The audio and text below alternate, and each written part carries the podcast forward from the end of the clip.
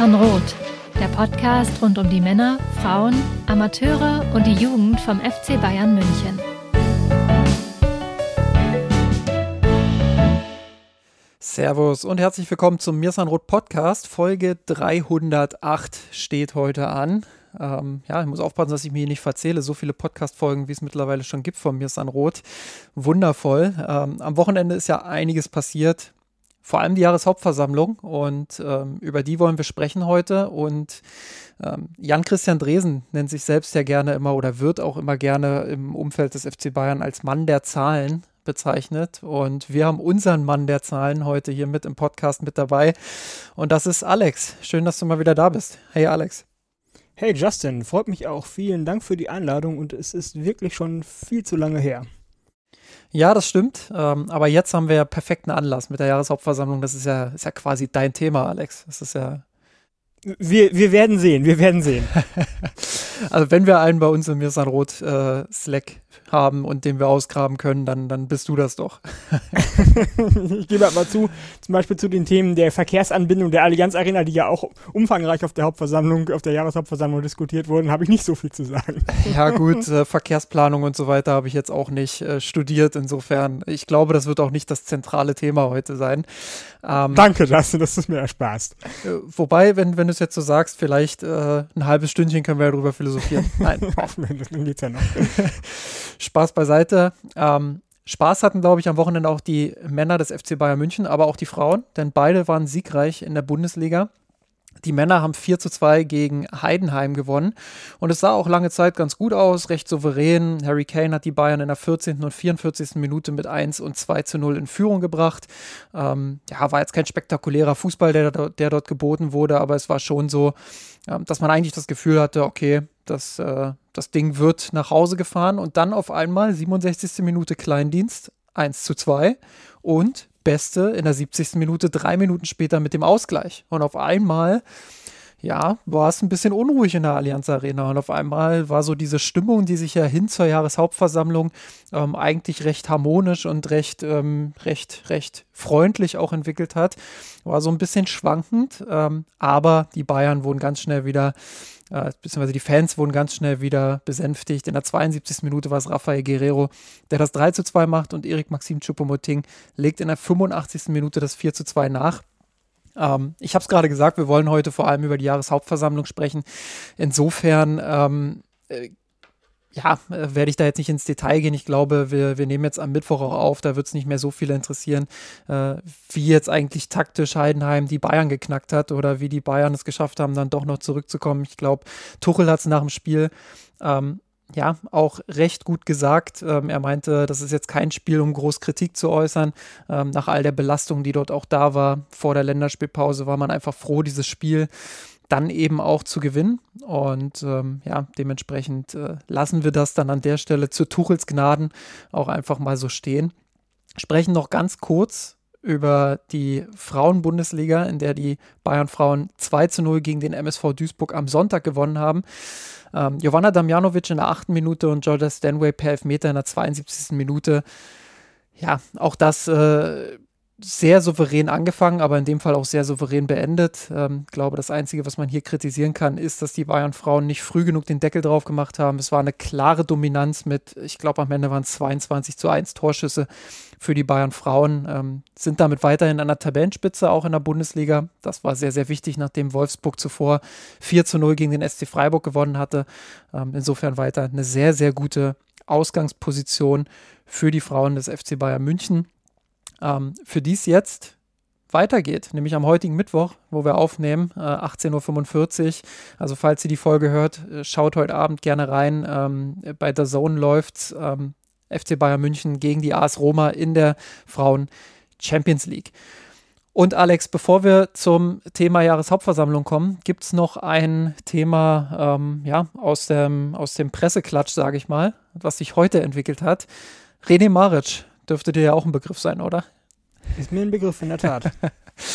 Salzburger Vergangenheit, äh, Vergangenheit auch bei Borussia Dortmund. Ähm, da gibt es jetzt das Gerücht, dass äh, mit der Verbindung zu Christoph Freund auch, der ja bei äh, RB Salzburg gearbeitet hat, ähm, ja, dass, dass René Maric zum FC Bayern kommen soll. In welcher Position ist noch nicht ganz klar. Ähm, glaube, seine Stärken, jeder, der sich mit ihm so ein bisschen auseinandersetzt, liegen natürlich ähm, im, im taktischen Bereich, in der Spielanalyse, im Coaching.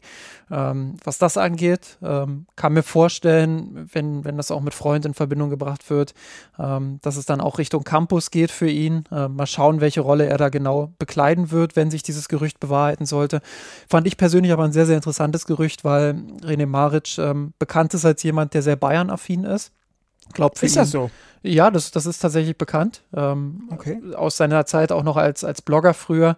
Ähm, ist das schon, schon bekannt, dass er sehr Bayern-affin ist und, und dass das für ihn, das ist jetzt Spekulation meinerseits, aber für ihn vielleicht sogar so ein, so ein kleiner Traum auch ist, für den FC Bayern zu arbeiten.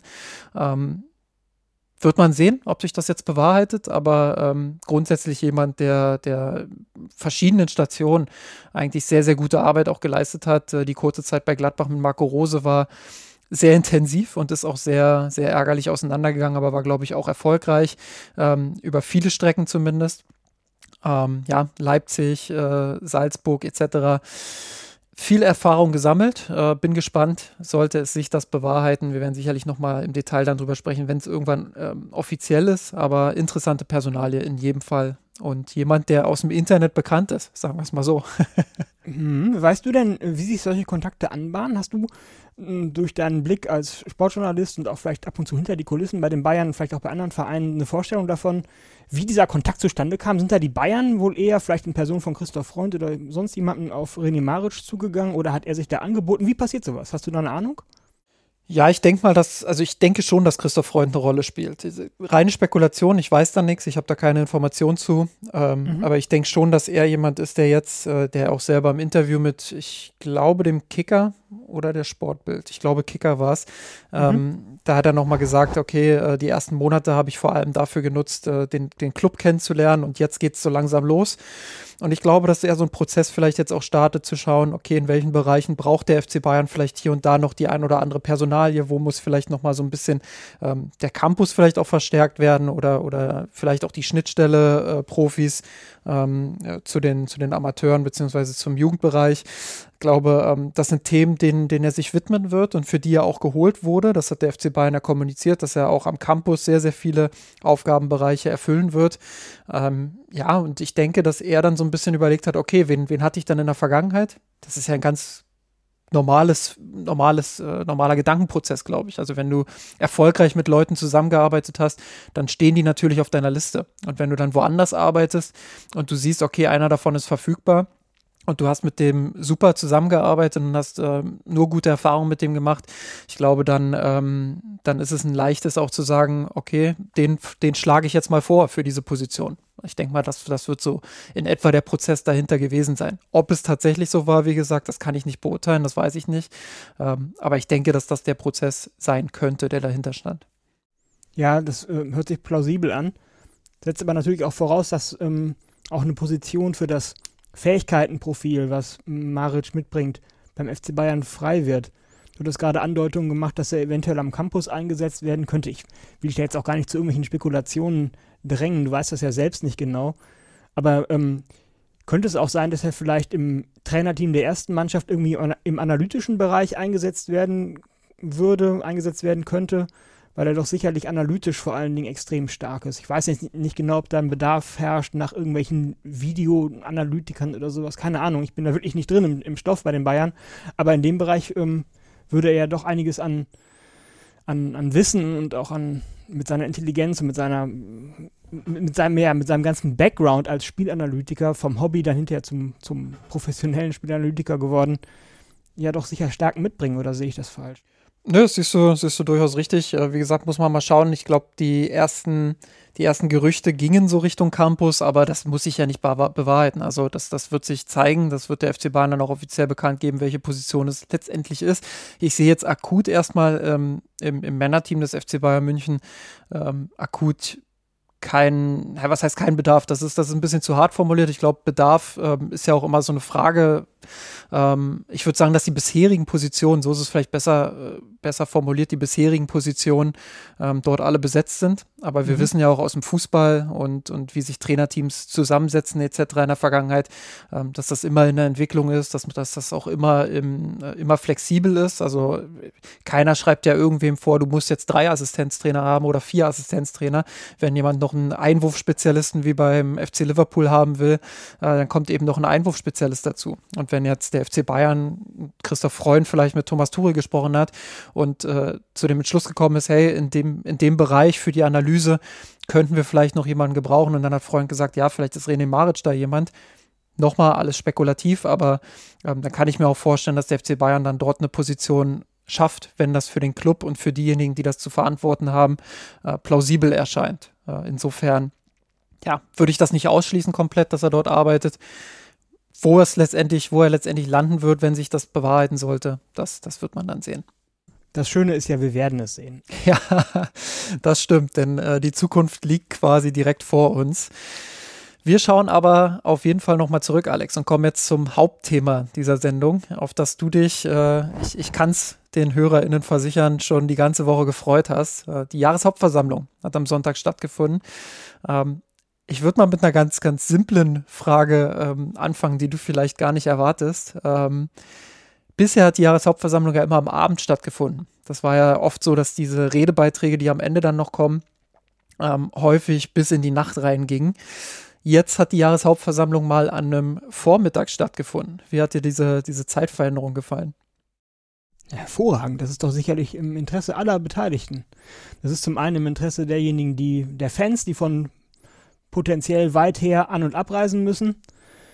Und es ist aber auch im Interesse von ähm, Herbert Heiner und den Verantwortlichen beim FC Bayern, die ja schon, glaube ich, im Eingangsstatement schon zu verstehen gegeben haben, dass sie sich freuen würden, wenn die Jahreshauptversammlung oder die Mitgliederversammlung, wie es ja eigentlich offiziell heißt, äh, vor dem Spiel der, der Bayern-Frauen am Abend zu Ende sein würde.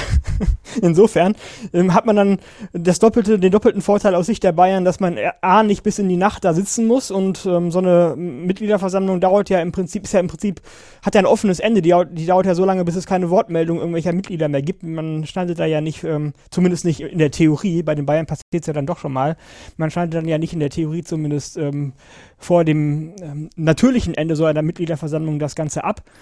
Aber wenn, ähm, und es hat dann zum B äh, den zweiten Vorteil, dass wenn man dann schon am Anfang sozusagen eine inoffizielle Deadline angeben kann mit dem Spiel der Frauen am Abend, dass es dann auf jeden Fall dazu kommt oder höchstwahrscheinlich dazu kommt, dass man eben nicht bis in die Nacht da sitzen muss. Und ich denke mal, insofern mm, war das doch eigentlich für alle Beteiligten eine hervorragende Idee. Ich weiß auch gar nicht, auf wen diese Idee zurückgeht, wahrscheinlich auf die Fans. Ich habe ähm, auch keine Ahnung, ehrlich gesagt. Ähm, weiß nur, dass es diesmal, weiß nicht, ob zum ersten Mal, aber auf jeden Fall das erste Mal seit, seit Ewigkeiten, äh, mindestens mal, ähm, das so stattgefunden hat und ich bin da auch voll bei dir. Ja, sehr vernünftig und ich wette, das wird jetzt in Zukunft immer so sein. Das denke ich auch. Und ähm, es lief ja auch relativ harmonisch alles ab. Das kann man, das kann man, glaube ich, sagen. Es hat sich auch angebahnt. Ich habe es gerade gesagt. Äh, die Stimmung vorher war ja gut beim, beim FC Bayern. Ähm, grundsätzlich auch wenige Unruhethemen, die sich vorher angebahnt hatten. Ähm, das war ja insbesondere letztes Jahr war das ja komplett anders. Da ging es ja schon Wochen vorher ähm, los und hat sich dann so ein bisschen auch aufgebauscht und in, letztendlich eben in dieser Jahreshauptversammlung zugespitzt. Natürlich gab es auch diesmal wieder kritische, kritische Themen und auch Kritik am Club und, und äh, etc. Das werden wir alles aufrollen in dieser, in dieser Podcast-Folge. Ähm, aber es hat sich alles äh, sage ich mal, schon angedeutet, ähm, äh, harmonischer zugetragen. Und ähm, vor allem, glaube ich, einer der Gründe dafür, dass der FC Bayern auch sehr, sehr guter Laune war. Und äh, das war so ein bisschen das, das Hauptthema, was danach auch, glaube ich, medial rumgegangen ist. Ähm, Alex, ist der Rekordumsatz des FC Bayern München. Lass uns mal in die Zahlen eintauchen ähm, und nimm uns da mal so ein bisschen mit, ähm, was das eigentlich bedeutet jetzt und, und welche Zahlen es da konkret äh, zu bestaunen gab beim FC Bayern München. Ja, also die ähm, Mitgliederversammlung hatte ja noch wesentlich mehr Themen als nur das Finanzielle, aber ich glaube, zumindest was meine Person angeht, möchte ich mich jetzt mal auf das Finanzielle beschränken und ich würde vorschlagen, als Drehbuch gehen wir da mal so entlang der Folien von Dr. Diederich, ähm, hangeln wir uns am besten entlang, denn ähm, die Chronologie der Folien gibt auch einen schönen ja, gibt einen schönen Leitfaden, an dem man das Thema diskutieren kann. Also auf der allerersten Folie, die äh, Dr. Dietrich präsentiert hat, ähm, hat er die, den Rekordumsatz, den höchsten Umsatz der Bayern in ihrer Clubgeschichte von 854 Millionen Euro präsentiert, einem Plus von 28 Prozent im Vergleich zum letzten Jahr, was enorm viel ist, was aber auch gleichzeitig nicht so besonders viel aussagt. Denn ähm, das Vorjahr war das letzte Jahr, was noch zumindest im Bereich des äh, Spielbetriebs noch spürbar von äh, der Covid-Pandemie gekennzeichnet war. Es äh, fielen, äh, ich habe das nachgelesen, vier Spiele noch in der Saison 21-22 aus und eine ganze Reihe weiterer durften nur mit arger Zuschauerbegrenzung ähm, stattfinden. Ich glaube, einige sogar nur mit maximal 250 Zuschauern. Also im Prinzip fiel da ähm, der Spielbetrieb oder die Zuschauerzulassung auch aus. Und ähm, das ist jetzt in der Saison 22, 23, über die wir jetzt hier sprechen, beziehungsweise über die Dr. Dietrich auch auf der Mitgliederversammlung gesprochen hat, das erste Mal nicht mehr der Fall gewesen. Insofern sind, relativieren sich diese 854 ein Stück, ein Stück weit, wie man heutzutage so schön sagt, ein, äh, wieder. Allerdings gleichzeitig ist natürlich 854 ist und bleibt ein Rekordergebnis, ist schon, das ist das höchste, ähm, der höchste Umsatz, den die Bayern jemals gemacht haben und das ist schon verdammt hoch. Das ist auch im internationalen Vergleich sehr hoch. Da können auch, da können wir hinterher vielleicht noch später darauf eingehen, da können auch andere Mannschaften, also die, die großen Konkurrenten wie Real Madrid und, und Barcelona und Manchester City, haben da nicht mehr zu bieten als die Bayern.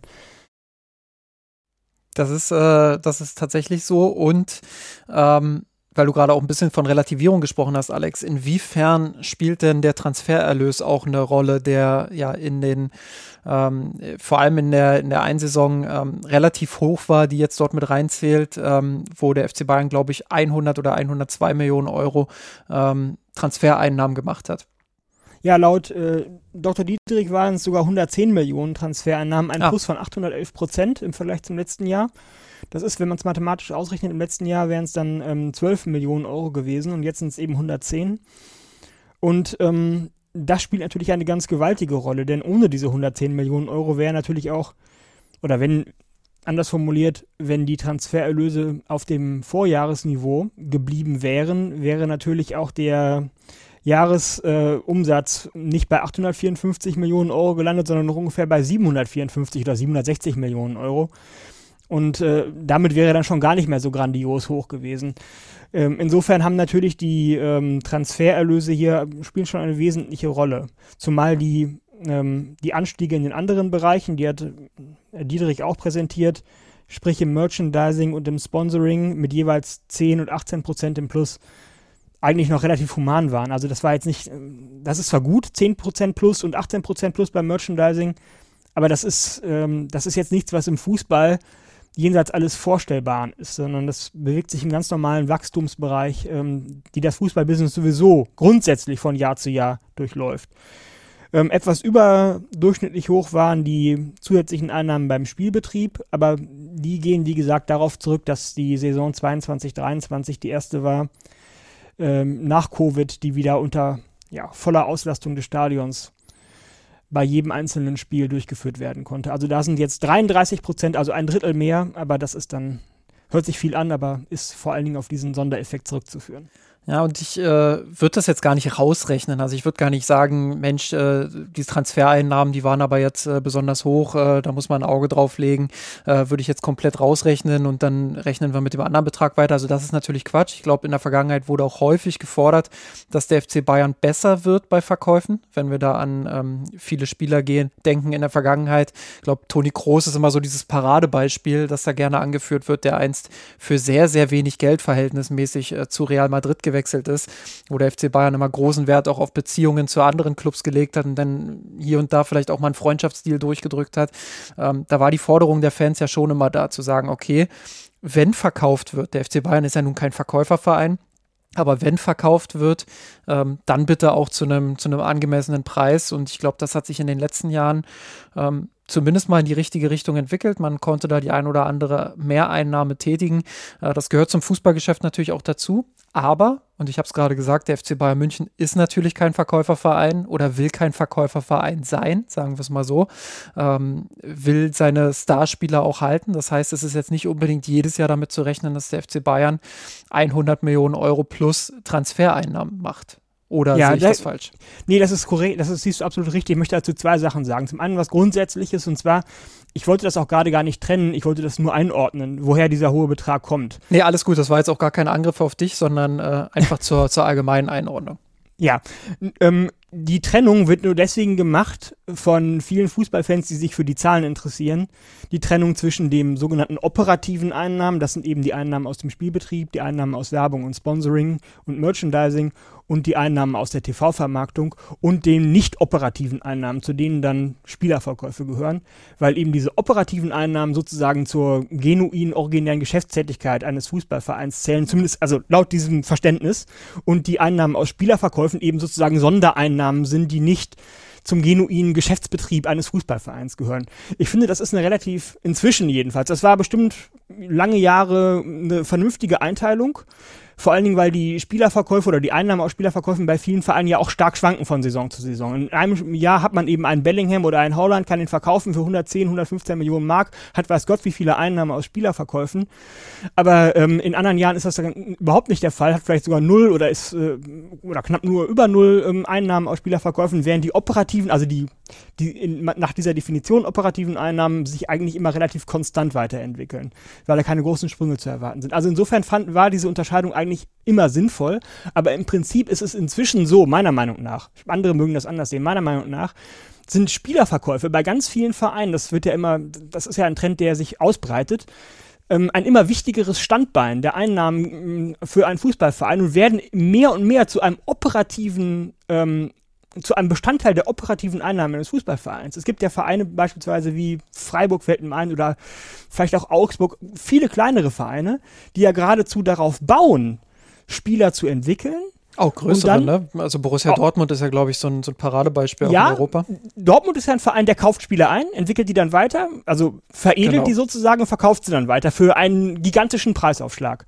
Aber so Vereine ähm, wie, wie Freiburg oder, oder Augsburg oder andere, viele andere kleine Vereine, die versuchen ja aus ihrer eigenen Jugend Spieler in die ja. erste Mannschaft zu integrieren und die dann hinterher weiter zu verkaufen. Natürlich dann auch nicht mit so einem großen Aufschlag, schon klar. Aber relativ gesehen im Vergleich zum Einstandspreis ist der Aufschlag natürlich genauso groß oder sogar im Prinzip sogar mathematisch gesehen sogar noch viel größer, weil diese Spieler aus, dem, aus der eigenen kommen ja kostenlos hoch. Ähm, ähm, und ähm, insofern äh, würde ich schon sagen, ist es gerechtfertigt davon zu sprechen, dass man auch Spielertransfereinnahmen oder Einnahmen aus dem Verkauf von Spielern inzwischen bei vielen Fußballvereinen oder vielleicht generell im Fußballbusiness schlechthin als operative Einnahmen klassifizieren kann. Ich wollte es nur mal eben einmal darlegen, was so das klassische Verständnis ist und wie sich das vielleicht inzwischen entwickelt. Und das, das war jetzt also die allgemeine Sache. Was, das zweite, was ich sagen wollte, ist zum FC Bayern konkret.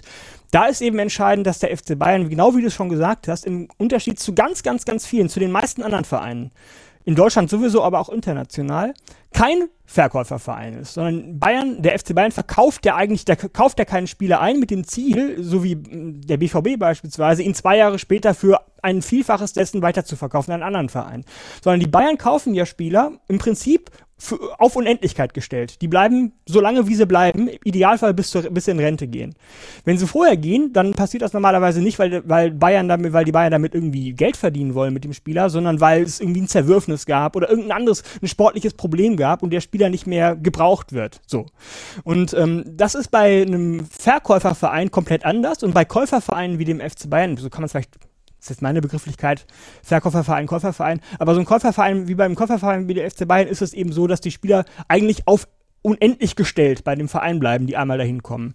Und ähm, das ist insofern schon äh, dann relevant, auch für den Kontext dieses, dieser Jahreshauptversammlung und dieses ähm, letztjährigen Jahresabschlusses, weil natürlich dann die 110 Millionen Euro, die die Bayern jetzt umgesetzt haben im Geschäftsjahr 22, 23 mit Spielerverkäufen, schon außergewöhnlich sind. Das ist nicht, das ist normalerweise nicht äh, ähm, der Modus operandi der Bayern mit, mit äh, Spielerverkäufen über 100 Millionen Euro einzunehmen. Das ist ein, das ist ein einmaliges, sollte auch aus Sicht der Bayern hoffentlich einmaliges Sonderereignis bleiben, denn die Bayern können ja nicht, wenn sie ähm, äh, die Champions League gewinnen wollen, wenn sie die Meisterschaft gewinnen wollen, wenn sie im DFB-Pokal idealerweise, was sie schon länger nicht mehr geschafft haben, gewinnen wollen, dann können sie nicht zu einem Verkäuferverein werden, der Spieler entweder aus der eigenen Jugend hochzieht, sie veredelt und dann weiterverkauft, oder wie der BVB es macht, Spieler zu einem günstigen Preis einkauft und dann zwei, drei Jahre später weiterverkauft.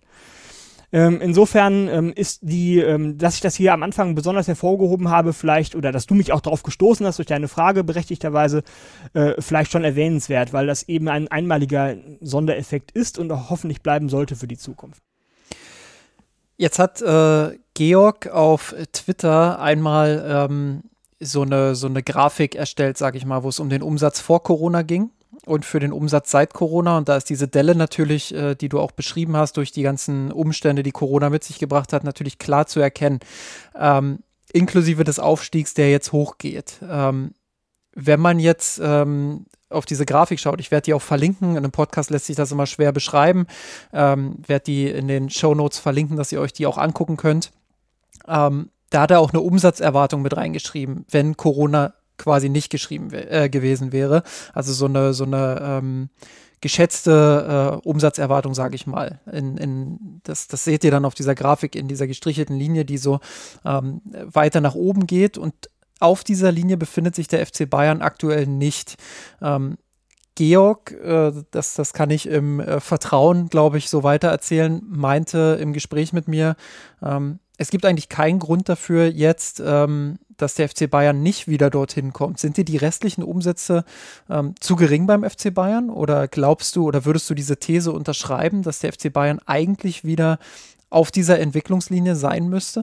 Ja, interessante Frage. Ich habe äh, die äh, Grafik oder unwissentlich, dass Georg, nicht wissen, dass Georg eine solche Grafik angefertigt hatte, habe ich mir die, ähm, die Wachstumsentwicklung des Fußballbusiness insgesamt in den letzten 20 Jahren, sogar 25 Jahren, seit 96, 97, anhand der Deloitte ähm, Football Money League äh, einmal angeguckt, die ja jedes Jahr die 20 beziehungsweise sogar 30 umsatzstärksten Vereine Europas sich angucken und immer über die Top 20 dieser Top 30, die sie sich angucken, ähm, die kumulierten, äh, die, das Wachstum der kumulierten Umsätze dieser Vereine sich angucken. Und äh, wenn man sich die Zahlen seit 96 oder zurückgehend bis 96, 97 mal anguckt, dann erkennt man, dass bis vor die Pandemie, also bis ins letzte Geschäftsjahr vor der Pandemie, das Geschäftsjahr 2018, 19, das Wachstum des Fußballbusiness äh, Jahr für Jahr der Top 20 Vereine Europas 10% betrug. Also im Durchschnitt 10% Umsatzwachstum pro Jahr für die Top 20 Vereine Europas. Mhm. Und die Bayern waren bei diesen 10% immer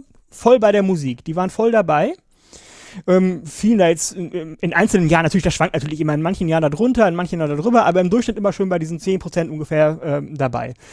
Ähm, und haben dann äh, während der Pandemie das Wachstum im Wachstum ähm, zurückstecken müssen auf ungefähr 3% pro Jahr, wenn man jetzt von der Saison 2000 äh, 18, äh, 19 der letzten Saison vor der Pandemie auf das heutige Ergebnis 854 Millionen Euro, was Dietrich auf der JV, auf der Mitgliederversammlung vorgestellt hat, sich äh, das anguckt. Und ich sehe, und ähm, das Fußballbusiness hat ähm, im, Zuge der Pandemie ähm, sogar nur eine Seitwärtsbewegung gemacht. Also im, im ersten Jahr, äh, im ersten Pandemie, im letzten Jahr vor der Pandemie war der, war der Umsatz der 20 umsatzstärksten Vereine Europas kumuliert 9,2 Milliarden Euro. Dann fiel es auf 8,2 Milliarden Euro im Jahr 1920 und im Jahr 21-22 stieg es wieder auf 9,2 Milliarden Euro, also wieder auf den Vorpandemiewert. Für das Jahr 22-23, was wir jetzt für den FC Bayern schon kennen, hat die Deloitte Money League allerdings noch keinen Wert. Also Deloitte, hm, die Zahlen sind ja noch nicht offiziell publiziert worden, sondern genau wie beim FC Bayern jetzt hier höchstens so vorab auf irgendwelchen auf irgendwelchen Mitgliederversammlungen, die es ja in anderen Ländern auch gar nicht gibt. Also kurzum, wir wissen noch nicht, ähm, wie äh, die, die Leute, ähm, wie die Top 20 Vereine in ihrem kumulierten Revenue für das Jahr 22, 23 aussehen. Aber angenommen, es wäre jetzt, es wäre ungefähr realistisch zu erwarten, so vielleicht drei oder vier Prozent mehr, dann wären die Bayern mit ihrem Wachstum, was sie seit 2018, 19 hingelegt haben, komplett im Soll würden nicht zurückfallen hinter den, ähm, hinter den Durchschnitt der europäischen Top-Vereine sozusagen. Und es ähm, gebe Georg und äh, recht und beantworte deine Frage dahingehend, dass es auch gar keinen Grund gibt, jetzt wo Corona vorbei ist und falls es keine neue Pandemie gibt oder falls wir nicht irgendwie im dritten Weltkrieg oder sowas landen, dass es keinen Grund gibt, warum sich nicht das komplette Fußballbusiness insgesamt, aber natürlich auch der FC Bayern als ein wichtiger Teil davon auf das ähm, äh, Vorkriegsniveau in Anführungsstrichen äh, oder Vorkrisenniveau äh, wieder erholen sollten. Ich wollte gerade sagen, ich glaube, das ist das schönere Wort.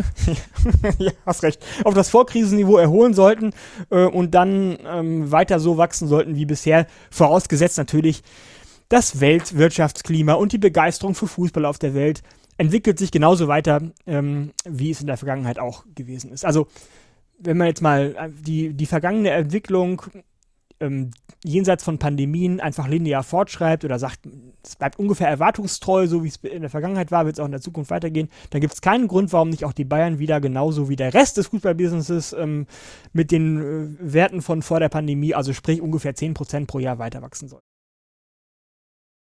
Erwartest du denn, dass es, also ich sehe mal dieses exponentielle Wachstum auf solchen Grafiken, beziehungsweise das erwartete Wachstum und denke mir dann, äh, boah, das, das geht immer weiter nach oben, immer weiter nach oben und auch die Umsätze, Rekordumsatz um Rekordumsatz. Erwartest du dann in der Zukunft irgendwann mal, dass da so ein, so ein, so ein Stopp dann auch kommt, also wo dann wirklich so, so, so eine Art Deckel da ist und wo man denkt, okay, oder wo man merkt, okay, viel weiter geht's jetzt hier nicht und was kann der FC Bayern tun? Um die Umsätze eben dann auch in den nächsten Jahren weiter, weiter zu steigern. Ja, ähm, die Frage würde ich analytisch zweiteilen in, in, ähm, in, einen, in den nationalen und internationalen Bereich. Denn wenn man sich mal die operativen Umsätze eines Fußballvereins anguckt, sprich also die Umsätze aus Spielbetrieb, Werbung, Sponsoring, Merchandising und aus ähm, der TV-Vermarktung, dann ist ja offensichtlich, dass beim Spielbetrieb irgendwie eine harte Obergrenze mit der Größe des Stadions erreicht ist. Man kann vielleicht noch die Preise der, der Karten anheben oder so, aber irgendwo ist auch da eine Grenze erreicht. Also beim Spielbetrieb ist tatsächlich eine harte Obergrenze erreicht, genauso wie du das in deiner Frage suggeriert hast. Ähm, die ist in Ländern wie England höher als bei uns, weil die Engländer eine ganz andere Preisbereitschaft haben, beziehungsweise die englischen Clubs viel mehr bereit sind als die deutschen Clubs, inklusive des FC Bayern, die Zahlungsbereitschaft ihrer Kunden dadurch auszunutzen, dass sie extrem hohe Ticketpreise verlangen. Das machen die Bayern ja gar nicht. Und auch Dortmund auch nicht. Und überhaupt deutsche Clubs machen das insgesamt nicht. Aber im Endeffekt ist da eine hohe, eine harte Obergrenze erreicht, es denn man würde das Stadion irgendwie doppelt so groß machen, was vollkommen unrealistisch ist. Und ähm, was die äh, Einnahmen aus Sponsoring, Vermarktung und Werbung angehen, sind die natürlich dadurch nach oben begrenzt, wie viel Aufmerksamkeit der Club insgesamt hat. Und diese Aufmerksamkeit, und dasselbe gilt natürlich auch für die TV-Beiträge, und diese Aufmerksamkeit, wenn man mal die TV-Erträge als, als Maßstab nimmt, die die DFL ausschüttet, und das gilt nicht nur für Deutschland, sondern auch, das sehen wir in anderen Märkten genauso, das sehen wir in Frankreich genauso, in, in England genauso, in Italien genauso und in Spanien genauso, ist eine äh, Grenze erreicht worden. Den Höhepunkt ähm, der TV-Vermarktungserlöse aus der nationalen TV-Vermarktung, also nur für das jeweils eigene Land, haben die europäischen Ligen im Jahr 2018-19, also im letzten Jahr vor der Pandemie, erreicht. Seitdem stagnieren die Zahlen, beziehungsweise sind sogar rückläufig. Die einzige Liga, für die das nicht zutrifft, ist die äh, spanische La Liga, in der die nationalen TV-Erlöse kontinuierlich weiter gewachsen sind. Zwar langsam, aber kontinuierlich weiter gewachsen sind. In allen anderen Märkten, inklusive England, sind die TV-Erlöse aus der nationalen Vermarktung ähm, stagniert bzw. zurückgegangen in den letzten Jahren. Und das deutet ja schon darauf hin, dass es zumindest in den nationalen heimischen Märkten für die einzelnen Ligen so eine Art Sättigung gibt. Also das Interesse ist irgendwie an einem oberen, an einem oberen Ende angekommen. Die Leute sind nicht mehr bereit, noch mehr Geld dafür auszugeben oder ja, und dementsprechend nicht noch mehr Geld für, dafür auszugeben für ihre, für ihre Abos und äh, dementsprechend, wenn man das mal als Indikator nimmt für die generelle Zahlungsbereitschaft der Fans in den heimischen Märkten, dann würde ich sagen, dann ist das auch ein Indikator dafür, dass auch bei der Werbung und dem Sponsoring aus, auf den heimischen Märkten wohlgemerkt irgendwo eine Grenze erreicht ist, weil natürlich diese Unternehmen auch merken, dass die Fans, also dass es nicht mehr Eyeballs gibt, sozusagen, an die sie ihre Werbung und auf ihre, ihre Markte äh, und ihre, äh, ihr Sponsoring verkaufen können. Oder auf die, äh, die sie auf ihre Werbung und auf ihr Sponsoring in den Stadien auch lenken können. Wenn die Leute einfach nicht mehr hingucken wollen und nicht mehr in einem höheren Maße hingucken wollen. Das heißt also, deswegen habe ich gesagt am Anfang, man müsste es analytisch trennen. Ich würde schon sagen, auf den heimischen Märkten ist für die einzelnen Ligen, für, für die englische Liga in England, für die deutsche Liga in Deutschland, für die spanische in Spanien und so weiter, eine Grenze erreicht ähm, keine harte, aber eine empirische Grenze. Da geht es einfach nicht mehr weiter vorwärts. Aber auf den internationalen Märkten ähm, würde ich sagen, ist noch nicht mal noch keine Grenze erreicht, sondern da besteht, steht der Fußball eigentlich im Prinzip gerade erst am Anfang seiner Entwicklung. Also gerade was Asien angeht. Indonesien, China, Indien, das sind riesige Märkte, da, wirken, da, da wohnen Milliarden von Menschen. Und der Fußball ist da im Prinzip, und der läuft da sportlich unter ferner Liefen der interessiert da noch keinen Menschen. Und ich glaube, ähm, Lateinamerika ist natürlich eine andere Geschichte. Ähm, da existiert ein starker Fußballmarkt. Brasilien, Argentinien ist klar, müssen wir nicht drüber sprechen. Die konzentrieren sich aber vor allen Dingen auf die spanische Liga, auch schon wegen, wegen der sprachlichen Nähe. Und in äh, Amerika, in, in Nordamerika, läuft es jetzt mit der MLS auch so langsam los. Die MLS ähm, investiert ja auch einiges in Spieler, um sich attraktiver zu machen, auch für internationales Publikum. Und man konnte sich vorstellen, dass mit der, mit der wachsenden Begeisterung für nationalen Fußball der Amerikaner auch eine zunehmende Begeisterung für internationalen Fußball jenseits der englischen Liga, die ja auch in Amerika schon stark ist, äh, entstehen könnte. Kurzum, national ist eine, ähm, in meinen Augen eine Grenze erreicht, aber international noch gar nicht, vor allen Dingen nicht in Asien, wo ich noch extrem großes, theoretisches zumindest, Marktpotenzial auch für die deutsche Fußballliga, ähm, genauso wie für die anderen Ligen, ähm, ähm sehe. Es hängt stark davon ab, wie erfolgreich ähm, die DFL von diesem Potenzial Gebrauch machen kann, wie clever sie in ihrer, in, in ihrer Vermarktung ist und wie engagiert und wie auch, ja, wie viel Fersengeld sie jetzt auch dabei gibt, sich diese Märkte zu erschließen.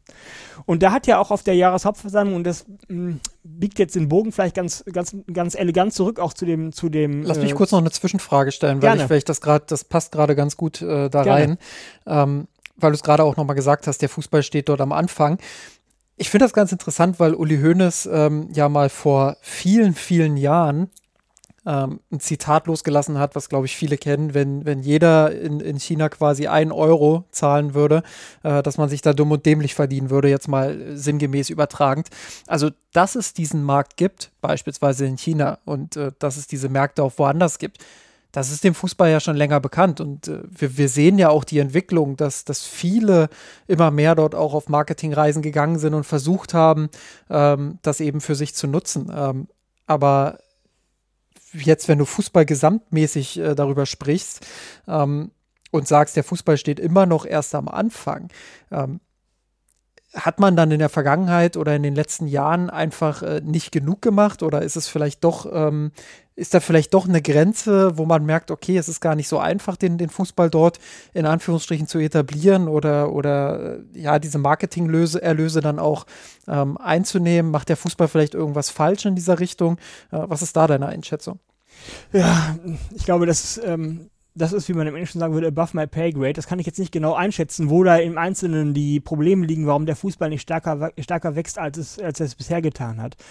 Also ich glaube schon, dass ein Land wie Indien beispielsweise ist sehr sportbegeistert. Also wenn ich da zum Beispiel sehe, mit welcher Aufmerksamkeit dort Cricket verfolgt wird, das ist enorm. Ähm, und die Cricket-Vereine verdienen da auch nicht, nicht ganz so astronomische Summen wie bei uns Fußballvereine, aber für indische Verhältnisse, die ja auch ökonomisch an einem ganz anderen Punkt sind als wir im, im, im wohlhabenden westlichen Europa, ist da, ist, da schon, ist, ist da schon enorm viel Geld unterwegs. Warum jetzt da beispielsweise so ein, so ein Sport wie Fußball nicht so verfangen hat bisher, ob das daran liegt, dass, dass die europäischen Ligen äh, da nicht aufmerksam oder nicht, nicht intensiv genug den Markt bearbeitet haben mit, mit äh, ähm, Freundschaftsspielen, mit irgendwelchen Fan-Ausflügen oder mit, mit, mit Fanbüros in den, in den jeweiligen, mit Niederlassungen in den jeweiligen äh, großen Städten von mir aus, äh, mit denen sie, in denen sie äh, Werbung machen und so weiter und so fort, kann ich dir jetzt im Einzelnen nicht genau sagen.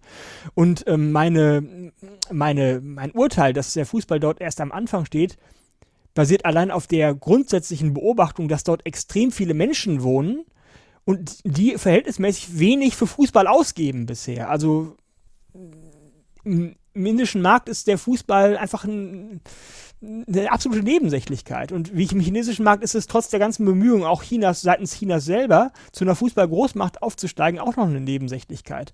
Inwiefern jetzt das aber im Umkehrschluss bedeutet, dass da noch extrem viel Potenzial ist, jetzt auch auf, in kurzer Frist, sagen wir mal in fünf oder zehn Jahren, für den Fußball super aggressiv weiterzuwachsen, ähm, was bisher ja noch nicht gelungen ist, wie du richtig beobachtet hast, ähm, kann ich dir jetzt im Einzelnen nicht sagen, wie realistisch das ist. Aber Zumindest das Potenzial ist jedenfalls da. Ja, zumindest mal ähm, würde ich mal die, die These, die oh, auch bei mir natürlich, ohne jetzt das große Wissen zu haben, aber äh, die, die These aufstellen, ja, vielleicht ist es dann auch einfach so, dass, dass man den, dass man die Leute dort, dass die Leute dort andere Sportarten haben, dass sie diese Sportarten eben ähm, über alles lieben. Und ähm, ja, ich meine, wenn jetzt jemand nach Deutschland kommen würde, mal umgedreht äh, gesprochen und sagen würde, ähm, ja, wir wollen hier Cricket vermarkten, ähm, ich glaube, das wäre in Deutschland auch nicht so einfach möglich. Ähm, nee, garantiert also, nicht. Wie das, das jetzt andersrum ist, müsste man, müsste man mal schauen. Aber ähm, Ja, ja ein, also vielleicht Sache, ist da eine Grenze erreicht, ich weiß es nicht. Ja, eine, eine Sache, die dafür spricht, dass da noch keine Grenze erreicht ist, ist, dass die Premier League insbesondere, aber auch die spanische Liga äh, bei ihrer Auslandsvermarktung, ich habe ja gerade lang und breit über die Inlandsvermarktung gesprochen und über die, über die Grenze, die da erreicht ist bei den TV-Erlösen. Aber das ist in der Auslandsvermarktung ähm, Vermarktung nicht der Fall. Also in der Auslandsvermarktung ähm, wächst die Premier League in einem in einem rasanten Maße. Die ist inzwischen äh, für die Premier League auch schon rein betragsmäßig wichtiger als die Vermarktung auf dem heimischen Markt. Das ist ja im Prinzip eine, ist ja im Prinzip eine Revolution.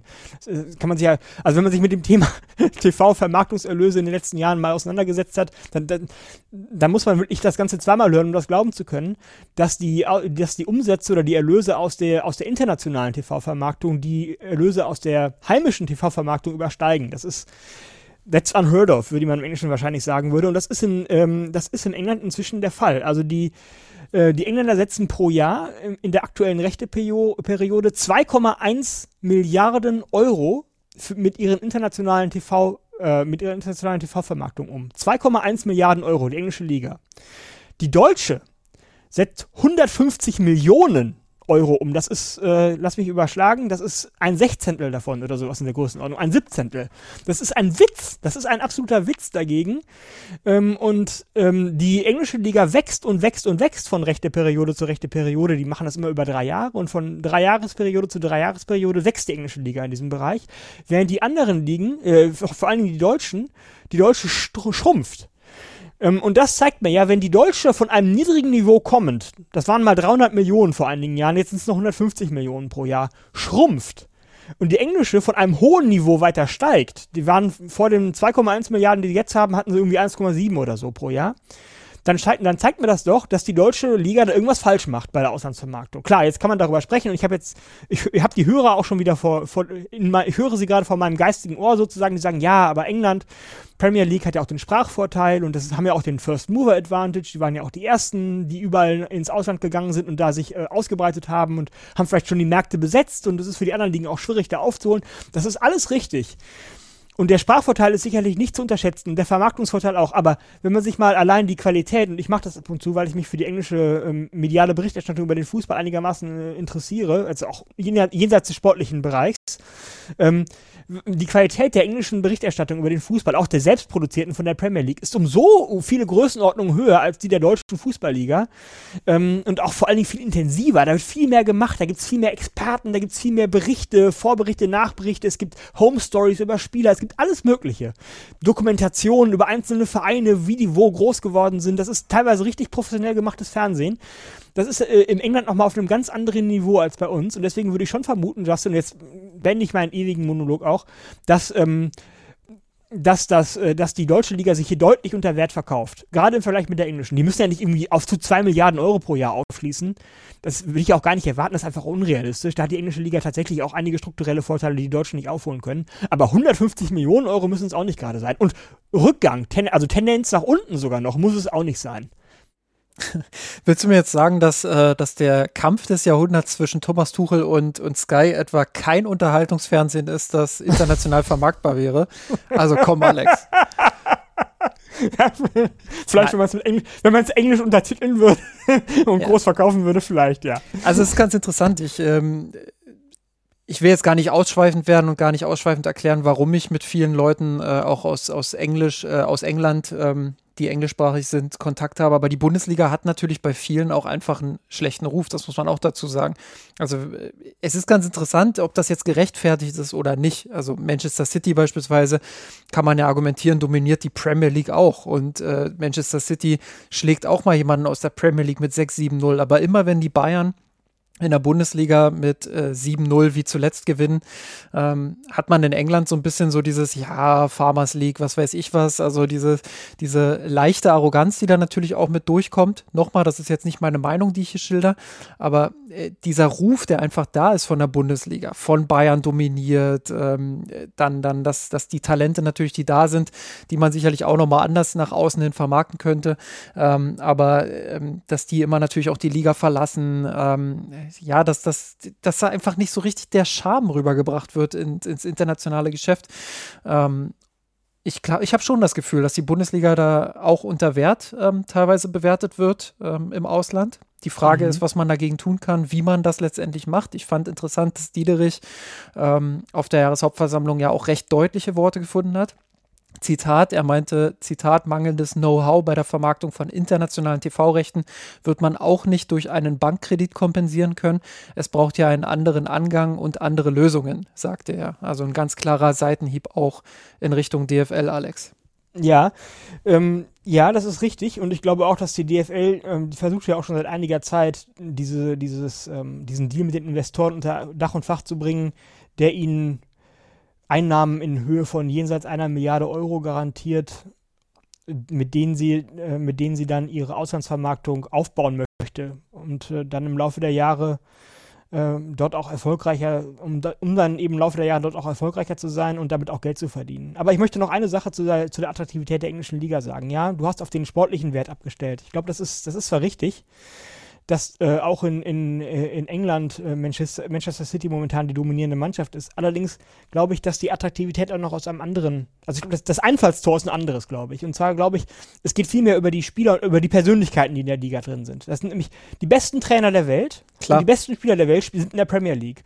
Pep Guardiola trainiert in der Premier League, Jürgen Klopp trainiert in der Premier League und ähm, die, die Spieler mit den tollsten Namen spielen in der Premier League. Und das, das ist deswegen entscheidend, weil du jetzt könntest natürlich sagen, ja gut, das sind, das sind ja zwei Trainer, das sind zwei Vereine, aber es gibt ja noch 18 andere Vereine. Nee, das, das, da stimme ich dir zu, das ist ja überall so. Das, also, da hast du ja selbst kleinere Clubs, ähm, die durch die Investoren und durch diese, diese andere Regelung, die diese Clubs dort eben auch haben, sich viel leisten können und dementsprechend auch teure Spieler in die Liga holen. Das stimmt, aber darauf wollte ich gar nicht hinaus. Worauf ich hinaus wollte, ist, dass diese, ähm, dass das wie ein Einfallstor wirkt. Also wenn man sich erstmal für die, wenn man erstmal äh, Match of the Day von mir aus bei der BBC sich wegen Pep Guardiola oder wegen Jürgen Klopp oder wegen Manchester United anguckt, oder wenn man sich all die anderen Sendungen auf anderen äh, Sendern auch sowas wie bei uns die Sportschau wegen dieser Personen anguckt oder wegen der tollen Spieler, die dort spielen, anguckt, bei einem Verein von mir aus, dann fängt man irgendwann an, natürlich auch die anderen Vereine kennenzulernen und die anderen äh, und die, die, die Rivalitäten in der Liga kennen und die ganzen Geschichten, die in der Liga erzählt wird. Man wird da sozusagen Stück für Stück dran ähm, äh, reingesogen. Und man wird da so angefüttert über Namen wie Guardiola und Klopp und Manchester United und was weiß ich, das, die Rivalität zwischen Liverpool und Everton oder was auch immer. Und dann guckt man sich das an und im Laufe der Zeit lernt man die anderen Personen kennen, lernt die anderen Vereine kennen, merkt, ach guck, äh, im letzten, da ist diese Rivalität und im letzten Jahr waren die doch Zweiter und was machen sie in diesem Jahr? Und so wird man da reingesogen, Stück für Stück und irgendwann kennt man die komplette Premier League in- und auswendig und guckt die von vorne bis hinten. Und von den anderen Ligen, wie Bundesliga, die diesen quasi diesen, diesen, diesen, diesen äh, Wurm, ja, mit, äh, wie so, so ein Pep Guardiola-Wurm, mit dem die Fische geangelt werden, nicht hat, äh, die schafft es eben nicht so, diesen Fuß in die Tür zu setzen, dass Leute anfangen, sich dafür ganz äh, irgendwann im Laufe der Zeit immer mehr und immer mehr und immer mehr und bevor sie es merken, sind sie komplett drin Firmen zu interessieren. Ich glaube, das ist ein riesiger Vorteil, den nur die Premier League hat und eventuell noch die, die Spanier mit ihrem Barcelona und Real Madrid, aber sonst eben andere Ligen nicht, inklusive der Deutschen. Die Deutschen haben eben nur die Bayern. Und bei den Bayern ist klar, okay, Thomas Tuchel, das ist auch nicht so diese charismatische Megabombe, ähm, die Steffen auch alle. Baumgart, hallo? Der ist noch im Amt, oder? ja, Urs Fischer ist vor ihm gegangen, ja, ich Im weiß. Vergleich zu Urs Fischer auf jeden Fall, ja. Ja, ja, ja, nein, aber du verstehst, was ich meine. Ja, ähm, klar. Ja, und ich glaube, das ist ein Vorteil, den die anderen Ligen auch schwer äh, kompensieren können. Einfach weil die Premier League diese mega interessante Liga ist und ähm, wo die Leute einfach reingesogen werden. Und die auch, was sie auch mit ihrer Berichterstattung unterstützt. Kann man nur hoffen, dass eben das, was ähm, Dietrich und auch Dresen hat das auf der, auf der Jahresversammlung ja auch in ähnlicher Form gesagt, dass das, was die angemahnt haben, dass die, die DFL da jetzt mal aus den Pushen kommt, was die internationale Vermarktung angeht, dass das auch Früchte trägt. Denn ich glaube schon, äh, mehr als 150 Millionen Euro pro Jahr, das muss schon irgendwie drin sein. Ich glaube ja, ohne das jetzt im Detail diskutieren zu wollen, weil wir wollen jetzt natürlich auch ein Stück weit wieder zurückkommen zur Jahreshauptversammlung und äh, zum FC Bayern konkret. Ähm, ich glaube aber, dass der Fußball sich ja generell dann in den nächsten Jahren ähm, auch nochmal deutlich, deutlich moderner und ähm, ja, einfach äh, wandelhafter präsentieren muss, um dort eben auch weiterhin die Aufmerksamkeit auf sich zu lenken. Aber Alex, lass uns mal ähm, nochmal auf die Zahlen schauen des FC Bayern. Gibt es dort noch äh, Ergänzungen, noch weitere Zahlen, die, die interessant waren auf der Jahreshauptversammlung? Nee, eben eigentlich nicht. Im Prinzip habe ich alles Wesentliche gesagt. Wir haben schon die Einnahmepositionen sind wir durchgegangen, Transfers, Merchandising, Spielbetrieb, Sponsoring. Klar, dabei sind noch nicht die TV-Rechte gewesen, aber die haben wir jetzt gerade ausführlich diskutiert. Das muss ich jetzt nicht alles nochmal wiederholen. Die sind zurückgegangen. Da hat sich ja Dietrich auch darüber aufgeregt. Das hast du ja gerade auch schon gesagt. Äh, dann habe ich das Ganze eingeordnet in die Wachstumsentwicklung des Fußballbusiness insgesamt. Ähm, habe gesagt, dass die Bayern da im Prinzip gar nicht so schlecht stehen, sondern im Prinzip bei der Musik sind. Ähm, und dass es keinen Grund gibt, wenn das Wachstum des Fußballs sich so fortschreibt, wie es bis zur Pandemie gewesen ist, dass sie auch in Zukunft wieder so stark wachsen wie vor der Pandemie. Ja, Blick auf die anderen Vereine. Ich habe ganz am Anfang, also ähm, eingangs des Gesprächs ja schon gesagt, dass auch mit ihren 850 Millionen oder 54 Millionen Euro die Bayern ähm, übrigens, äh, ähm, auch was die, was die großen Konkurrenten angeht, ähm, ganz vorne mit dabei sind. Barcelona beispielsweise hatte im selben Geschäftsjahr 806 Millionen, also 50 Millionen Euro weniger. Real Madrid 843 Millionen, also ungefähr so viel wie die Bayern. Ähm, Juventus zum Vergleich 460 Millionen, also ungefähr die Hälfte. etwas, etwas mehr als die Hälfte. Äh, Manchester United 650 Millionen, äh, das ist auch deutlich weniger. Da sage noch einer, Manchester United ist so dieses mega äh, Financial Powerhouse, ist auch nicht mehr der Fall. Das ist wird bei denen auch immer weniger. Und Borussia Dortmund vielleicht abschließend noch, dann schließe ich den, diesen Bereich auch 425 Millionen Euro Umsatz im Geschäftsjahr 2022, 2023. Äh, das ist bang die Hälfte von dem, was die Bayern machen. Und dann darf man sich auch nicht wundern, warum die Bayern immer Meister werden und nicht irgendein anderer Verein. Ja, wenn, wenn der Hauptkonkurrent die Hälfte des Umsatzes macht, was natürlich dann auch heißt, dass sie nicht eins zu eins, aber du kannst dir ja vorstellen, kannst es, man kann es ungefähr ableiten, wie viel die dann auch für ihre Spieler weniger ausgeben können. Ähm, ja, so viel wie die, etwas zugespitzt formuliert könnte man sagen, so viel wie die Dortmunder Umsatz machen, geben die Bayern für ihre Spieler an Gehältern aus. Ist natürlich nicht ganz, ist natürlich nicht ganz so, aber es, geht so langsam in diese Richtung. Und dann ist natürlich klar, dass da so ein Verein wie Dortmund auch nicht konkurrenzfähig sein kann auf nationaler Ebene. Und dann darf man sich auch nicht wundern, dass die Bayern elfmal im Jahr, im Jahr äh, elfmal in Folge deutscher Meister werden. Aber gut, ähm, damit ähm, bin ich eigentlich mit den Zahlen im Prinzip durch. Wenn aber, du nicht noch irgendwelche konkreten Nachfragen hast. Ja, die habe ich immer. Ähm, ich bin ja, ich bin ja beruflich, äh, wissen die wenigsten, aber beruflich auch als jemand unterwegs, der auch mal Fragen stellt. Ähm, deshalb äh, an der Stelle, ähm, wenn wir auf den internationalen Vergleich blicken, der hat auch viele interessiert natürlich. Ähm, finde ich es ja schon auch interessant, dass FC Bayern sich immer auch als sehr einzigartig präsentiert, als, äh, als der gesündeste Club Europas, als, als der Club, ähm, der, der den Rekordumsatz eben macht, ähm, etc. pp. Ähm, wie bewertest du das? Ist das so? Ist der FC Bayern da wirklich so, so einzigartig? Ist der FC Bayern ähm, der gesündeste Club Europas ähm, und, und ist es so, wie sie es auf der Jahreshauptversammlung auch verkauft haben? Ja, was die finanzielle Stabilität angeht, auf jeden Fall. Denn äh, die Bayern, ähm, hat er, damit hat der Dr. Niedrich auch nicht zurückgehalten, sich damit zu rühmen, haben ein Eigenkapital von 536 Millionen Euro im letzten Geschäftsjahr gehabt. Ich habe jetzt nicht die Werte aller anderen europäischen Vereine vor Augen, aber ich würde mal behaupten, ich glaube, das hat Dietrich auch selbst gesagt, das ist mit Abstand der Spitzenwert aller europäischen Vereine. Ähm, da können höchstens noch die Vereine mithalten, die sich von Mäzenen, von Ölscheichen ähm, befeuern lassen, die natürlich dann ihr quasi da sitzt quasi das Eigenkapital hinterm Schreibtisch und es steht nicht in den Büchern, denn wenn die Geld brauchen, dann müssen sie ja nur ihren Ölscheich anrufen, dann kann er ihnen, kann er ihnen neues Geld geben. Das ist ja im Prinzip genauso gut wie, wie, ähm, eigenes, wie Eigenkapital, nur eben dann auf, na, nach Bedarf. Also klar, so, mit so einem Verein wie Manchester City und so, habe jetzt nicht in die Bücher von denen gekauft, äh, geguckt, aber die können natürlich mit, äh, in Sachen Eigen, oder die werden wahrscheinlich in Sachen Eigenkapital mit diesen äh, Beträgen ungefähr mithalten können.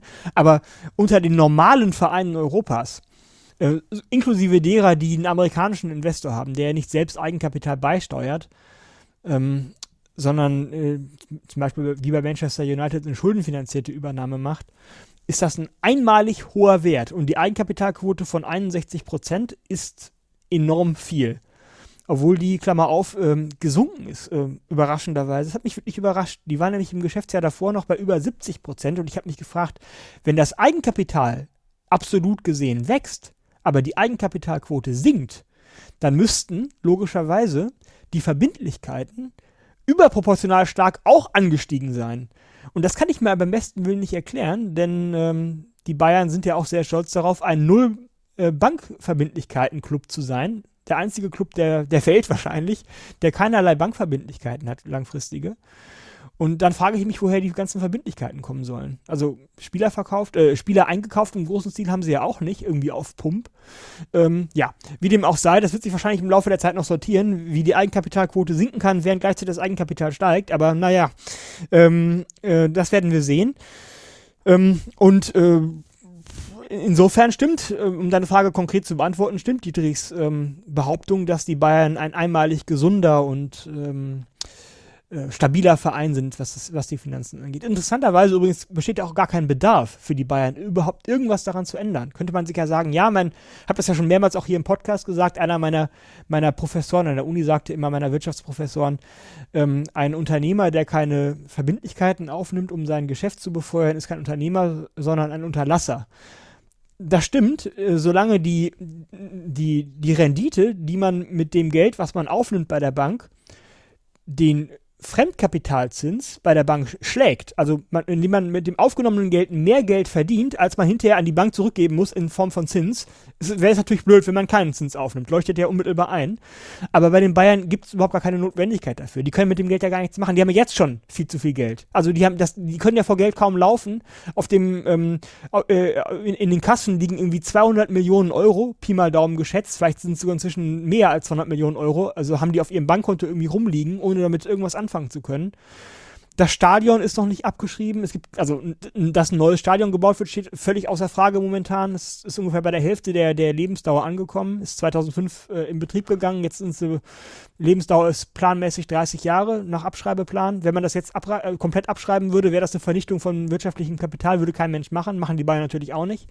Äh, Spieler, ähm, hat man ja schon im letzten Transferfenster gesehen, wie problematisch es zu sein scheint, auch wenn man eine hohe Zahlungsbereitschaft hat, Spieler zu kaufen. Ist den Bayern auch nicht gelungen sicherlich hat das ja nicht nur eine, es war jetzt nicht nur eine Geldfrage, sondern auch wirklich auch strukturelle oder strategische Fehler bei, beim Transfer geschehen. Da müssen wir uns nicht alles nochmal wieder aufrollen, war peinlich genug. Aber kurzum, die Bayern haben viel zu viel Geld und viel zu wenig Möglichkeiten, damit irgendetwas anzustellen. Und deswegen ähm, besteht auch gar kein Bedarf. Also FC Barcelona würde sich glücklich schätzen, wenn die die, Finanz, die Finanzen hätten wie die Bayern. Die müssen ja jedes Jahr sozusagen irgendwelche neuen Hebel in Bewegung setzen, wie es ja im Barcelona-Deutsch heißt, um überhaupt noch im afloat zu bleiben finanziell, um nicht ähm, Insolvenz anmelden zu müssen. Das müssen die Bayern nicht, davon sind sie weit entfernt. Und ähm, ja, langer Rede, kurzer Sinn. Die Bayern sind sehr gesund, wissen nicht, wohin mit dem Geld und mal gucken, was jetzt im Wintertransferfenster ähm, passiert. Ähm, Bedarf scheint ja ausreichend vorhanden zu sein. Auf der 6 und in der Innenverteidigung und auf rechts. Ja, wir, wir wollen jetzt nicht zu sportlich hier, hier einsteigen. Wir bleiben, wir bleiben äh, beim Theoretischen, sage ich mal. Aber Geld wäre ja, aber auf jeden Fall da. Genau, Geld du, wäre da. Du hast da schon einen sehr, sehr wichtigen Punkt auch angesprochen. Ich will noch eine Sache ergänzen und dann komme ich auf diesen Punkt auch direkt wieder zurück. Ähm, nämlich dass Herbert Heiner gesagt hat, quasi, dass der FC Bayern der einzige Topverein ohne Investoren sei. Ich glaube, mit äh, Real Madrid, äh, das sollte man der Fairness halber zumindest äh, erwähnen, ist da noch ein weiterer Club, der, glaube ich, nicht mal 25 Prozent der eigenen Anteile verkauft hat. Nee, das geht, können die auch nicht. Barcelona, Real Madrid und noch zwei andere Vereine in, äh, in England, äh, in Spanien, ich glaube Osasuna und Valladolid, schlag mich nicht tot, aber ich glaube die vier sind's, sind die einzigen vier spanischen Vereine, die keine Aktiengesellschaften sind, sondern die noch komplett, so wie die Bayern, auch Mitgliedervereine sind und dementsprechend auch nicht irgendwelche Anteile an irgendwelchen Finanzmärkten verkaufen können. Das können übrigens auch, äh, und das ist, äh, das muss man der, Fair, äh, der Fairness halber dazu sagen, deswegen sind ja auch Vereine wie ähm, ähm, Barcelona und Madrid vor allen Dingen darauf angewiesen, sich Geld zu leihen im Großen großen Stil, weil die eben nicht wie Manchester City oder wie PSG oder so mal irgendwie ihren Scheich anrufen können oder sich wie, wie, ähm, wie die Glazers sozusagen Anteile verkaufen können oder wie der BVB von mir aus Aktien verkaufen kann und dadurch ähm, Eigenkapital einwerben können. Das können diese Vereine nicht, sondern die sind auf, ähm, wirklich auf Bankverbindlichkeiten angewiesen, um sich zu finanzieren. Was ja bei den was ja bei Barcelona ähm, zu der perversen Situation geführt hat, ähm, dass sie versuchen jetzt ähm, Teile ihres ähm, Geschäftsbetrieb zu kapitalisieren und das dann als Eigenkapital weiter zu verkaufen, weil die eben über Bankverbindlichkeiten nicht mehr genug, äh, an nicht mehr genug Geld gekommen sind, weil die da schon quasi ihre Möglichkeiten ausgelotet hatten. Ja, aber äh, wenn du da, wenn du im Prinzip einfach nur der theoretischen Richtigkeit halber darauf hinweisen möchtest, dass, ähm, dass die FC Bayern nicht der einzige europäische große Verein sind ohne Investor im Rücken, äh, dann hast du recht, das ist nicht der Fall, ja.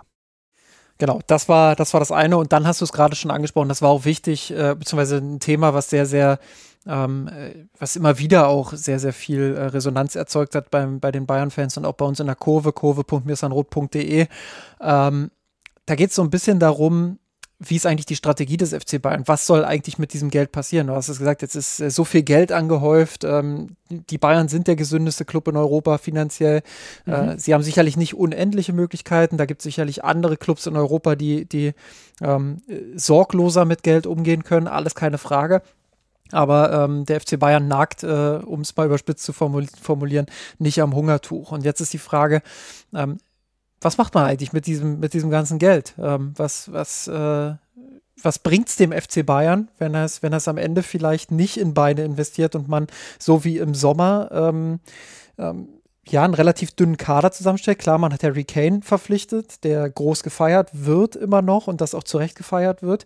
Aber äh, man diskutiert viel über den zu dünnen Kader. Man, man diskutiert viel darüber, ähm, dass Bayern sich da nicht gut aufgestellt hat, ähm, obwohl eben dieses ganze Geld da ist.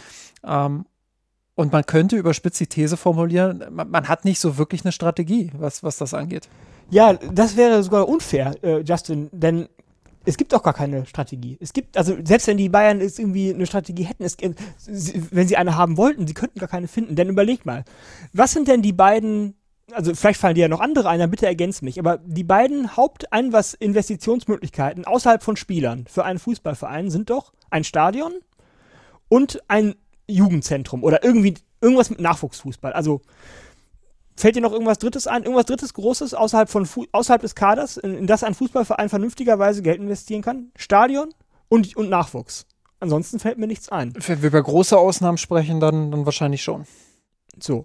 Und Stadion habe ich gerade schon gesagt, da sind die Bayern gerade auf der Hälfte der Lebensdauer ungefähr angekommen, ein bisschen drüber. Aber das, sind, das, die Allianz Arena hat noch einige Jahre vor sich und es wäre dumm von den Bayern, äh, die Allianz Arena jetzt quasi abzuschreiben und dann auch vielleicht sogar tatsächlich abzureißen und dann neue Stadien hinzusetzen. Das ist einfach dumm. Ja gut, das, das, das, werden sie nicht machen. Ähm, ich glaube, was über was, was einige Fans auch diskutiert haben, ist äh, jetzt über Modernisierung nochmal nachzudenken. Also die, ja, aber die Modernisierung, was, was, was kannst du da ausgeben? 20 ja, Millionen? Ich, ich 50 glaub, Millionen? Ich glaube, letztendlich geht es auch um Kapazitätserhöhungen und sowas alles. Das müsste auch alles erst genehmigt werden. Da wollen wir jetzt nicht ins Detail ja. einsteigen, aber das sind natürlich okay. Dinge, über die man nachdenken könnte. Dann, äh, was viele Fans natürlich auch immer wieder bemängeln, ist äh, die Art und Weise ähm, der Anreise, ähm, dass man da sicherlich auch nochmal schauen könnte. Aber ja, wie gesagt, das, das sind alles Dinge, da sind wir A, keine Experten und B, ähm, ja. Okay. Äh, das macht, das dein, ja macht das deinen Punkt nicht zunichte. So. Gut. Mag sein, dass das alles noch, dass es da noch einiges gibt und äh, dass es da einige Möglichkeiten gibt, nochmal hier und da die eine oder andere Dutzend Millionen Euro äh, einzu,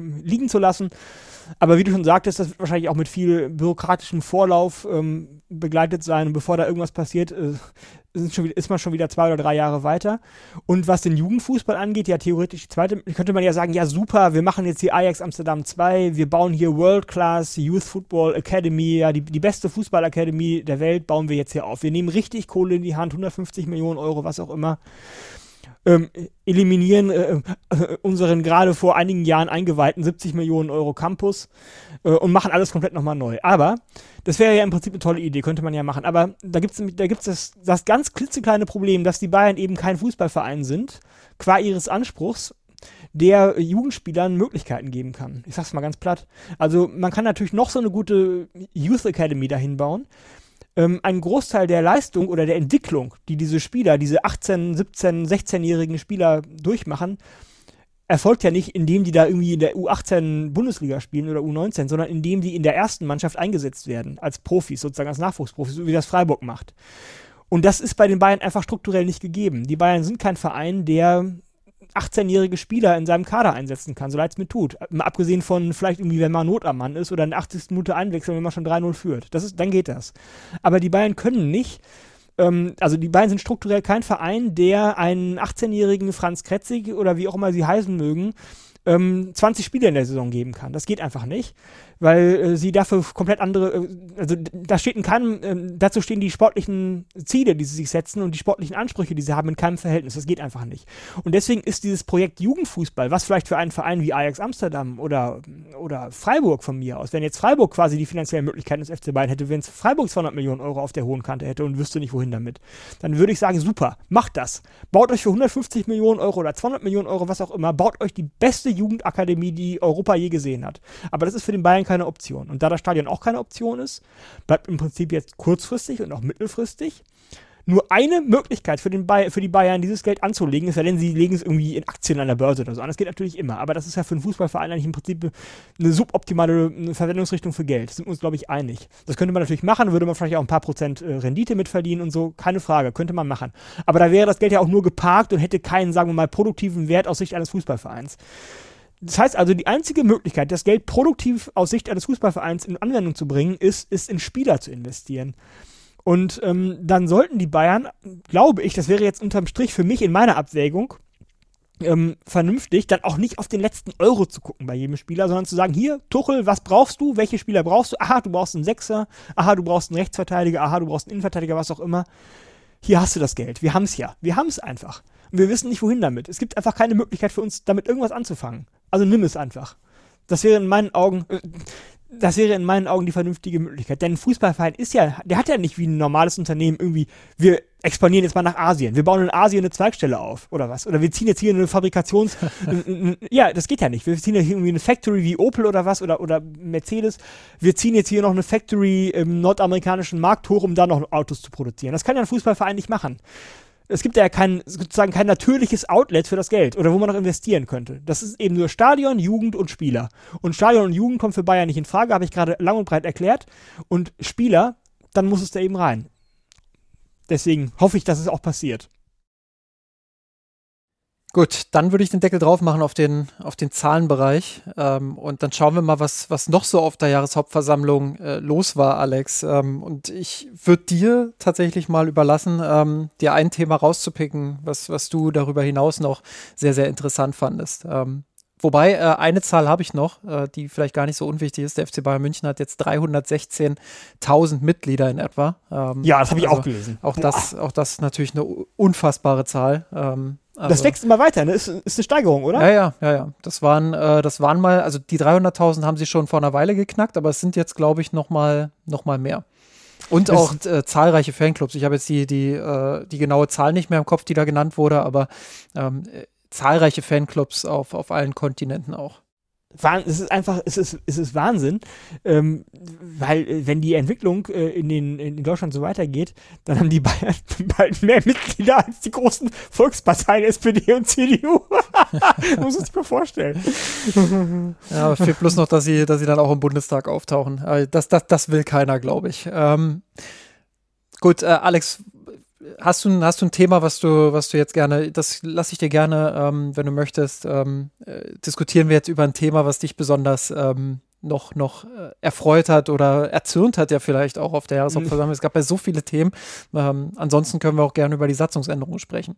Ja, das können wir gerne machen. Das würde mich tatsächlich interessieren, weil ich da auch mir von dir Erklärungen oder Einblicke erhoffe, auch hinter die Kulissen oder dein, deine Meinung zu hören.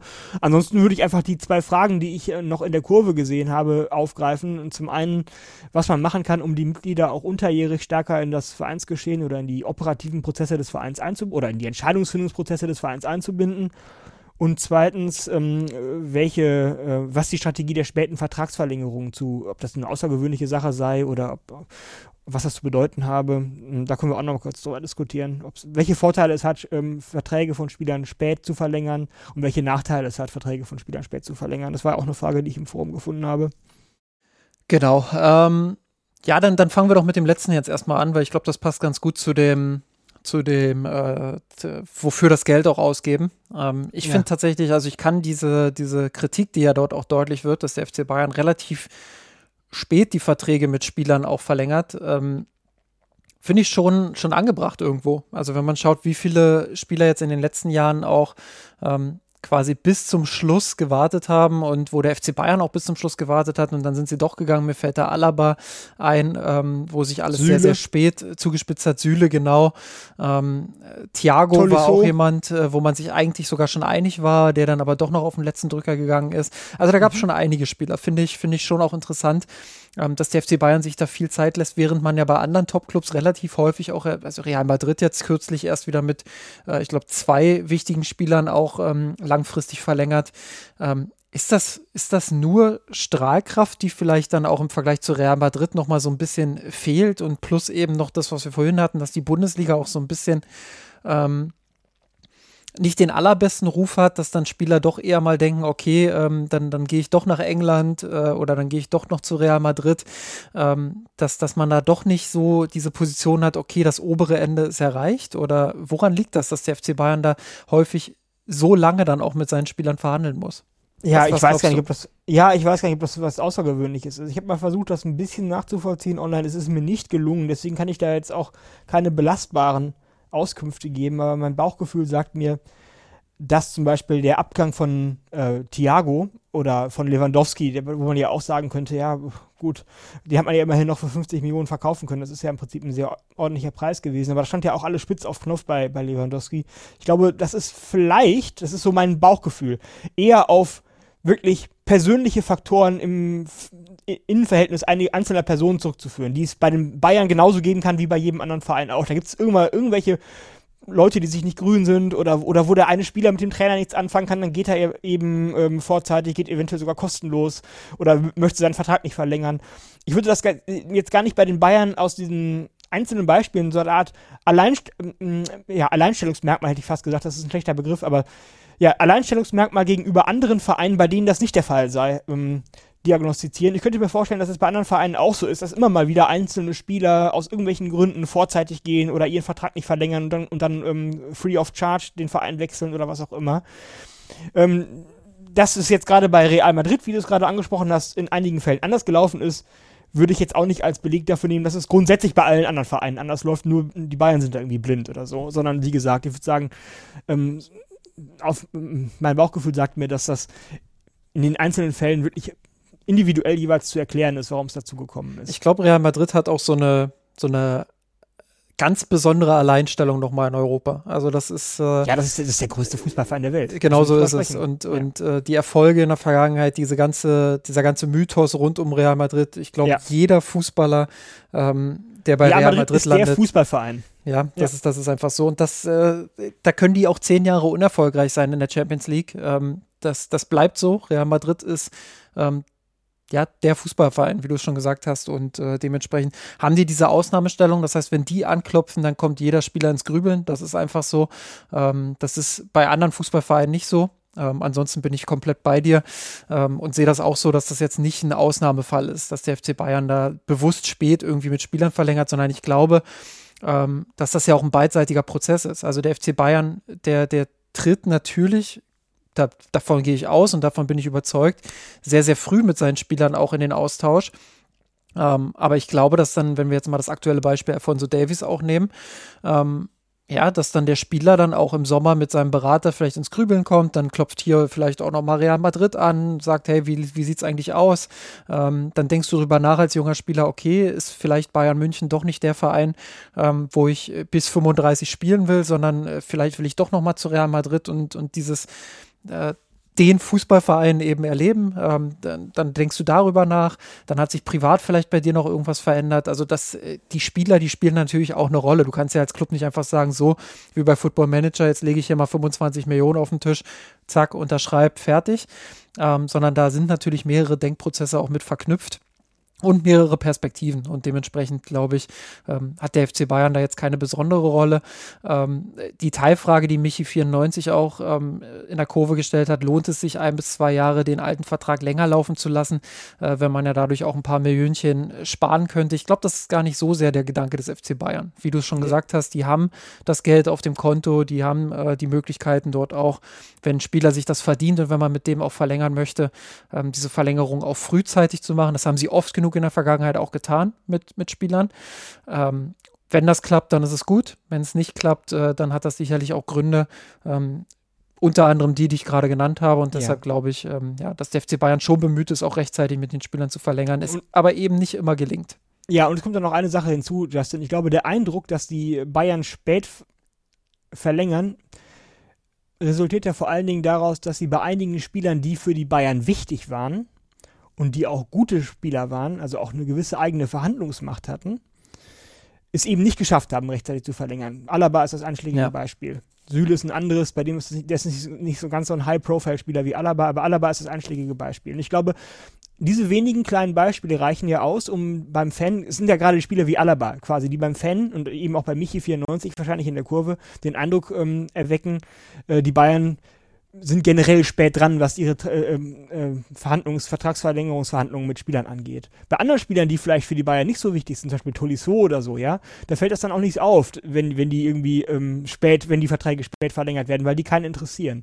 Das heißt also, und das, das deswegen ein Problem ist, erwähne ich jetzt überhaupt nur deswegen, weil natürlich gerade die Spieler, ähm, bei denen das auffällt, auch gleichzeitig die Spieler sind, die die hohe, die eine hohe Verhandlungsmacht haben. Deswegen fällt es ja auch auf. Ja, das heißt, äh, Alaba ist oder Goretzka, bei dem war das ja auch ein Thema, das er spät verlängert hat, oder Müller, bei dem hat es sich ja auch hingezogen gefühlt, oder die Medien haben da lange drüber berichtet, bis es endlich soweit war, oder auch bei Kimmich wurde ja auch hin und her. Ähm, ich glaube, bei dem steht sogar noch an die Verlängerung, bin mir nicht ganz sicher. Ja, aber so. es gab ja erst eine irgendwann vor zwei, drei ja, Jahren, keine Ahnung. Genau, richtig. Und das wurde ja auch damals breitgetreten ohne Ende. Und das sind ja gerade die Spieler, ja, die eine hohe Verhandlungsmacht haben, bei denen es auch auffällt. Und umgekehrt, es fällt bei den Spielern auf, die eine hohe Verhandlungsmacht haben, eben weil sie diese hohe Verhandlungsmacht haben. Und ähm, äh, dass dann solche Spieler sich auch quasi eben aufgrund ihrer Verhandlungsmacht ähm, auch mal länger bitten lassen oder mal ihre Optionen ausloten oder eventuell sagen, ja, wenn ich jetzt noch ein Jährchen länger warte, dann werden meine Karten noch besser, denn die Zeit drängt ja immer mehr. Je, je näher mein Vertragsende ähm, kommt, desto höher wird meine Verhandlungsmacht gegenüber dem Verein, wenn er mich nicht kosten, denn er möchte, wenn er mich nicht kostenlos verlieren möchte, dann muss er eben mir ein noch besseres Angebot machen, damit ich meinen Vertrag verlängere und er mich dann im schlimmsten Fall verkaufen kann, aber im besten Fall eben einen kostenlosen Abgang vermeidet. So, und ähm, ich glaube, dass ähm, die Wahrnehmung, was ich damit sagen will, ist, die Wahrnehmung ist einfach systematisch verzerrt. Ähm, was die späte Vertragsverlängerung angeht. Ich glaube, das ist gar nicht so schlimm. Man, es fällt eben nur bei den Spielern auf, auf die, bei denen es auch drauf ankommt. Eben aus der Natur der Sache heraus. Und ähm, ja, genau, mehr wollte ich dazu im Prinzip gar nicht sagen. Dann sprechen wir jetzt über die Sachen. Achso, stopp. Entschuldige, Justin. Gerne. Eine Sache wollte ich dann doch noch sagen. Du kannst es eventuell auch von mir aus gleich rausschneiden, wenn du möchtest. Ansonsten bleibt es halt drin, ist halt peinlich für mich. Ähm, ich wollte ja noch über, kurz über die Vorteile und Nachteile dieser späten Vertragsverlängerung äh, sprechen. Also nehmen wir mal an, es wäre wirklich so, dass der FC Bayern seine Verträge äh, spät verlängert hat das natürlich gewisse Vorteile in Sachen äh, Flexibilität. Das ist ja, ist irgendwie logisch, denn wenn man einen Spieler erst spät verlängert, da hat man, kann man länger seine Augen nach Alternativen auf, äh, offen halten oder hat länger Zeit auf, wenn der Spieler sich verletzt, dann hat man nicht einen Spieler, der sich gerade verletzt hat, vorher schon fünf Jahre, weitere fünf Jahre an sich gebunden zum Beispiel. Oder wenn der Spieler plötzlich einen Leistungseinbruch hat, dann kann man ihn noch quasi auf den letzten Drücker, dann, da hat man ihn nicht gerade verlängert, jetzt hat er einen Leistungseinbruch, das ist ja irgendwie ärgerlich. Und ähm, wenn, man kann auch länger noch ähm, die Augen nach einer noch besseren Alternative offen halten. Also man verlängert ihn und ein Jahr später findet man plötzlich den super Rechtsverteidiger und hat man den etwas schlechteren gerade erst verlängert. Das ist auch ärgerlich. Das heißt, also, hat gewisse Flexibilitätsvorteile, wenn man sich länger Zeit lässt. Ähm, hat natürlich dann eben den Nachteil, dass wenn man sich zu lang oder wenn man sich länger Zeit lässt und der Spieler darüber irgendwie sauer wird, ähm, dass er den Vertrag dann auslaufen lässt und sagt, ja gut, wenn ihr mich nicht verlängern wollt, dann will ich jetzt auch nicht. Dann gehe ich im nächsten Jahr halt kostenlos. Ähm, das ist dann eben ein, ein großes, äh, ein großer Nachteil des Ganzen. Und ähm, ja, und natürlich hat man ein anderes Risiko seitens des Vereins, ist es dann, dass man kurzfristig keinen adäquaten Ersatz mehr findet. Das ist ja ist irgendwie auch logisch, wenn jetzt ein Spieler sich entscheidet, ja, ich gehe jetzt im nächsten Jahr, ihr habt mich jetzt so lange hängen lassen, äh, jetzt will ich nicht mehr, ähm, dass man dann eben von einem Jahr aufs andere angewiesen ist, darauf einen adäquaten Ersatz zu finden, was natürlich im Fußballmarkt auch nicht immer ganz einfach ist. Das wäre jetzt noch ein anderes Risiko, was mir noch einfällt. Gut, das, das wollte ich dazu noch gesagt haben, um ihm Michi94 nicht komplett ohne Antwort dastehen zu lassen. Ich habe schon versucht, darüber mir rational Gedanken zu machen. Die wollte ich noch eben ganz kurz ähm, zum Ausdruck bringen. Gut, dann sprechen wir jetzt aber über die Satzungsänderung des FC Bayern München ähm, e.V. Ähm, ja, was, was bedeutet die eigentlich? Ist ja, ist ja so eine Frage, die, die viele auch sich gestellt haben, die ich mir auch in der Vorbereitung äh, auf die Jahreshauptversammlung und eben jetzt auch in Vorbereitung auf diese Podcast-Folge gestellt habe. Äh, formal kann man sagen, gab es drei größere Änderungen. Wir haben in der vergangenen Podcast-Folge schon über die Aufnahme ähm, des Werteparagraphs ähm, oberflächlich gesprochen. Das ist eine äh, Veränderung, die es gab. Ähm, dann ähm, eine zweite Veränderung, dass Mitglieder äh, dem Verwaltungsbeirat jetzt Vorschläge für die Wahl des Präsidiums machen dürfen. Ähm, und das Dritte, was jetzt äh, keine allzu große Änderung ist, ähm, ist das Antragsrecht äh, für Mitglieder. Ähm, so, das, das sind so die drei, die drei Änderungen, glaube ich, die ähm, hervorzuheben sind. Alex, du hast jetzt gerade schon, schon geschmunzelt. Ähm, ich glaube, du, du hast da eine Meinung. Jetzt zu dem mittleren Punkt. Der war mir jetzt offen gestanden neu, aber dass die Mitgliedervorschläge für die Wahl des Präsidiums, das hört sich ja schon, das muss man sich mal auf der Zunge zergehen lassen, wie krank sich das eigentlich anhört. Ja. Dass die Mitglieder dem Verwaltungsbeirat Vorschläge zur Wahl des Präsidiums machen dürfen. Eigentlich ist ja schon dieser Verwaltungsbeirat, das habe ich mir tatsächlich mal angeguckt. Das ist ja im Prinzip schon eine ziemlich perverse Konstruktion, dass der Verwaltungsbeirat vom Präsidium ernannt wird aber gleichzeitig das Gremium ist, was das neue Präsidium zur Wahl vorschlägt. das ist ja quasi inzestuös. Es ist ja klar, dass da keine vernünftige Vereinsdemokratie passieren kann, wenn das, wenn die, wenn die Organe sich sozusagen gegenseitig so einsetzen, um es mal etwas zugespitzt zu formulieren.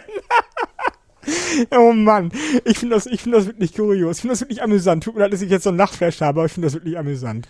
Ja, ähm, darf ich dazu noch äh, Herbert Heiner zitieren? Ähm, der, Bitte der, der, also ich glaube, Herbert Heiner war es, der das gesagt hat. Bin mir gerade nicht mehr sicher, aber das Zitat ist auf jeden Fall gefallen vom FC Bayern. Mehr Demokratie geht nicht. ja, okay. Jetzt verstehe ich auch, wie man Verträge mit Katar und Ruanda macht. oh Mann. Ich höre dir zu, Justin, sprich weiter. Okay, das, das, das, ist jetzt äh, doch ein bisschen schneller eskaliert, als ich es persönlich äh, erwartet hätte. Eigentlich wollte ich mit dir jetzt erstmal ganz sachlich darüber sprechen. Ähm, äh, ja, tatsächlich über diese, über diese in Anführungsstrichen Veränderungen und, und über, das, über die Frage beim FC Bayern, glaube ich, in der Vergangenheit auch häufig diskutiert wurde. Ähm, Thema Demokratie, glaube ich. Also das, das, da ging es ja auch in, dem, in, in den Beiträgen äh, hier und da darum, ähm, ja, die Mitglieder mehr einzubeziehen, beziehungsweise dort den Mitgliedern auch eine Möglichkeit zu geben, ähm, auf Augenhöhe äh, Dinge, Dinge zu entscheiden. Und äh, ja, äh, ich glaube, das ist, das ist tatsächlich ein Punkt, Alex, ähm, wo der FC Bayern ähm, kein Interesse offensichtlich daran hat, das zu verändern. Aber gerade als Mitgliederverein ähm, sollte schon auch ein Interesse bestehen, dass die Mitglieder dort äh, ja, mehr, mehr Einfluss auch haben auf die Vorschläge für die Wahl des Präsidiums und eben nicht dem Verwaltungsbeirat äh, einen Vorschlag machen können, sondern dass sie vielleicht sogar selber Kandidaten stellen können. Oder nicht? Oder, oder ja, sehe ich da was anders? Nein, nein, nein, das sehe ich ganz genauso. Natürlich kann man jetzt sagen, das ist ja formal juristisch auch richtig, dass die Fußball AG ja ausgelagert ist. Also die ist ja ausgegliedert aus dem Verein. Die ist ja kein Teil des Vereins, sondern der, die gehört dem Verein mit 75-prozentiger Mehrheit. Die restlichen 25 Prozent gehören ja den Audi, äh, äh, Adidas und der Allianz. Ähm, und insofern können die Mitglieder natürlich streng genommen oder auch nicht streng genommen auf die äh, auf die Geschäftstätigkeit des, der AG, der Fußball AG, das ist ja das, worauf es den, den Fans ankommt, den Mitgliedern ankommt wahrscheinlich, keinen Einfluss nehmen. Ähm, aber äh, nichtsdestotrotz könnten sie natürlich über die, zumindest auf den e.V., also auf den Verein selbst, dem ja immerhin zu 75 Prozent die, die, die AG gehört und der damit ja auch ein, auch über die Position, über die Besetzung der, der, der, der Posten in der AG, des, des Vorstands und des Aufsichtsrats ja ein gehöriges, ein gehöriges, einen gehörigen Einfluss auf die Geschehnisse in der AG hat, könnten sie natürlich ihrerseits auf diesen EV größeren Einfluss nehmen. Und das sehe ich genauso wie du. Das ist im Prinzip ähm, traurig, dass das nicht der Fall ist. Denn ähm, ich, ich, man kann es aber in gewissem Sinne auch erklären das, das Vereinswesen, ne, wenn man sich mal so landläufig einen Verein vorstellt, vielleicht sowas wie ein Kanickelzüchterverein oder ein Kleingartenverein oder so, das sind ja vielleicht, wie viele Mitglieder mögen das sein? 20, 50, wenn es hochkommt, vielleicht 100. Wenn man in so einem größeren Kleingartenverein irgendwo in der Stadt ist. Hier in Münster gibt es einige Kleingärtenvereine, da keine Ahnung, wie viele Mitglieder die haben, aber nehmen wir mal an, jede Parzelle wäre ein Mitglied, dann sind es vielleicht 100 Stück.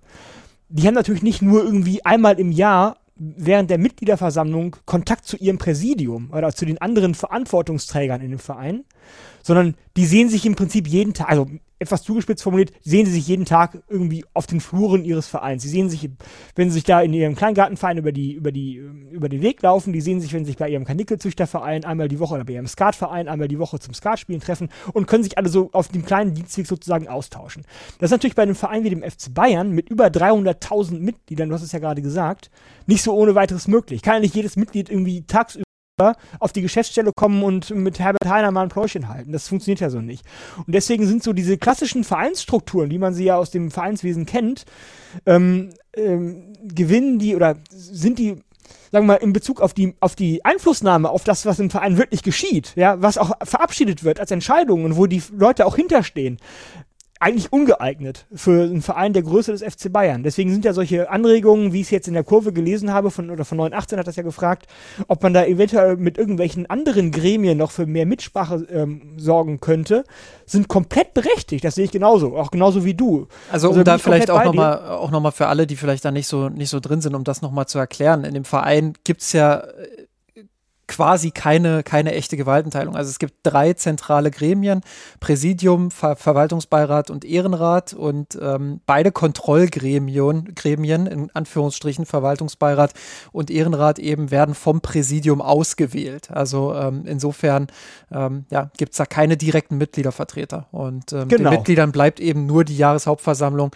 äh, um genau. dort mal eigene Punkte zu machen. Genau, und das ist natürlich viel zu wenig, ähm, weil äh, was, was bei einem kleineren Verein, wie gesagt, nie auffallen würde, weil sich die Mitglieder und das Präsidium, also die, die, die Gremien, die offiziellen Gremien des Vereins sowieso Tag für Tag über den Weg laufen und da ihre Differenzen oder auch ihre Übereinstimmungen austauschen können, verhandeln können. Das geht natürlich bei einem Verein wie dem FC Bayern nicht.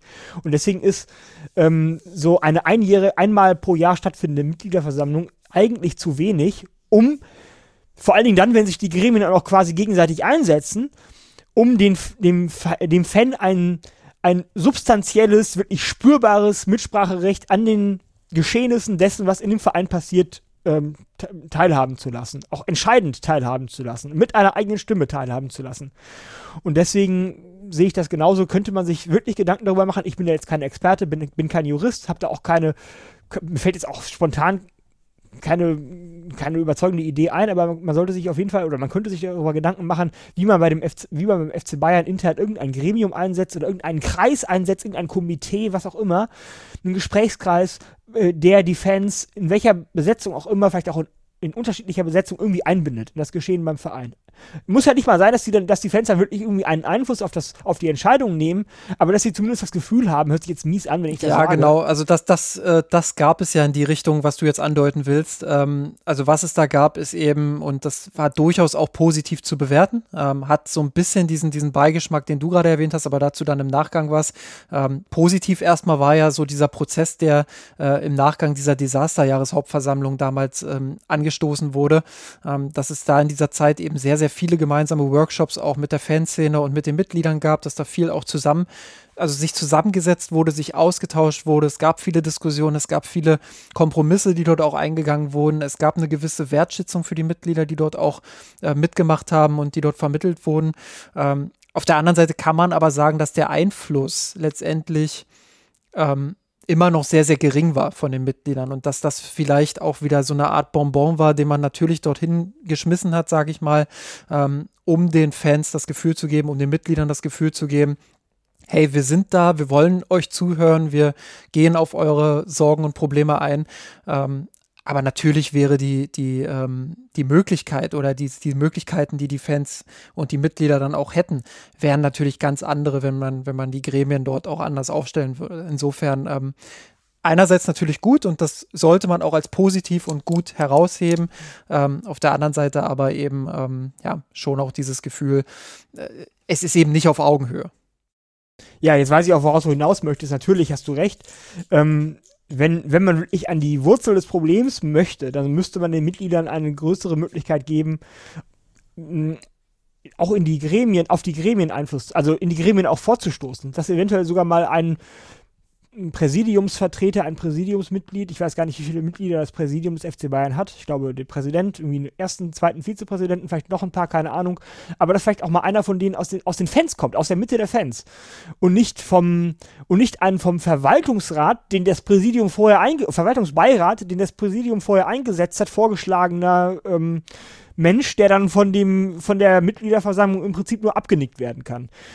Ja, also da gebe ich dir vollkommen recht. Das wäre vielleicht ein, mal eine Maßnahme, muss ja vielleicht nicht so, so sein wie, dann bei, wie bei Hertha BSC, wo dann quasi der Ultra der, der Präsident des Vereins wird, so muss es ja vielleicht nicht sein. Ich will jetzt gar nicht die Arbeit von dem bewerten, aber ich glaube, rein, rein habituell wäre das wahrscheinlich für den FC Bayern irgendwie eine schwierig zu verdauende Pille. Aber grundsätzlich fände ich es trotzdem gut, wenn ähm, solche Leute wie, wie, wie der Ultra von Hertha BSC beispielsweise auch beim FC Bayern mal ins Präsidium äh, seinen Weg finden könnte. Ja, oder wenn sie zumindest mal die Möglichkeiten hätten, ähm, jemanden aufzustellen. Wie die Wahl dann letztendlich auch äh, ausläuft äh, oder, oder wie oder das ausgeht, ähm, ist ja dann eine andere Sache. Aber ähm, ja, wenn genau. man, oder wenn man über demokratische Prozesse spricht, dann sollte es ja zumindest mal die theoretische Möglichkeit geben, dass jemand aus der Fanszene oder jemand ähm, von den Mitgliedern ähm, die Chance hat, diesen Weg anzutreten. Wie Absolut. Gesagt, ob, und nicht nur über den Verwaltungsbeirat irgendjemand vorgeschlagen wird, der dann garantiert kein Fan ist, sondern irgendjemand, den, der dem äh, Präsidium auch genehm ist, dass er den Verwaltungsbeirat eingesetzt hat. Genau, richtig. Sehe ich genauso wie du. Äh, da habe ich übrigens nachgelesen, weil äh, Georg ähm, auf Slack, glaube ich, oder, oder Martin war es, glaube ich, die alte Satzung von 2014 und die aktuelle Satzung von 2021 gepostet hatte, wo der, wo da der Unterschied ist. In der alten Satzung von 2014 war es so, dass zwar die äh, Vorschläge für die Besetzung des Präsidiums auch vom Verwaltungsbeirat gemacht wurden, aber wenn der erste Vorschlag durchgefallen ist auf der Mitgliederversammlung, also nicht die erforderliche Mehrheit bekommen hat, konnte der Verwaltungs äh, Verwaltungsbeirat einen zweiten Vorschlag machen. Wenn der auch durchgefallen war, dann konnte der, dann konnte ein Vorschlag aus der Mitgliederversammlung selbst gemacht werden, also aus den, aus den Reihen der Mitglieder kommen. Und wenn der dann gewählt wurde, dann musste nach, ähm, dann, dann war der quasi im Präsidium. In der neuen Satzung gibt es diesen Prozess immer noch, aber wenn dann der ähm, Vertreter der von der Mitgliederversammlung selbst spontan ins Präsidium gewählt wurde, äh, der muss sich dann nach zwei Monaten nochmal neu wiederwählen lassen. Dann, wenn, wenn, das, wenn das also passiert, wenn also die ersten beiden Kandidaten vom Verwaltungsbeirat durchfallen und dann der Kandidat der Mitgliederversammlung, der Spontane, ins Präsidium gewählt wird, dann muss nach zwei Monaten wieder eine, äh, eine erneute außerordentliche Mitgliederversammlung berufen werden, die das Ganze nochmal bestätigt. Daran kannst du ja schon sehen, ähm, dass das, dass die, dass die Bayern ähm, versuchen, so viele Wege wie möglich abzuschneiden, damit irgendein ihnen sozusagen nicht vorher selektierter Vertreter in dieses Präsidium gewählt werden kann. Genau. Ähm, an der Stelle, glaube ich, äh, ist dazu auch äh, ausreichend alles gesagt. Ähm, äh, Punkt, auf den ich noch gerne eingehen würde in dieser Satzungsänderung, da haben wir letzte Woche schon mal so ein bisschen drüber diskutiert, ähm, ist natürlich dieser Werteparagraph, der dort jetzt ähm, noch mal ein bisschen verändert wurde, wo es auch ein bisschen ums Juristische auch ging. Da haben wir letzte Woche schon drüber diskutiert, dass der EV natürlich oder dass die Satzung des EV natürlich wenig oder gar keinen Einfluss auf die AG hat.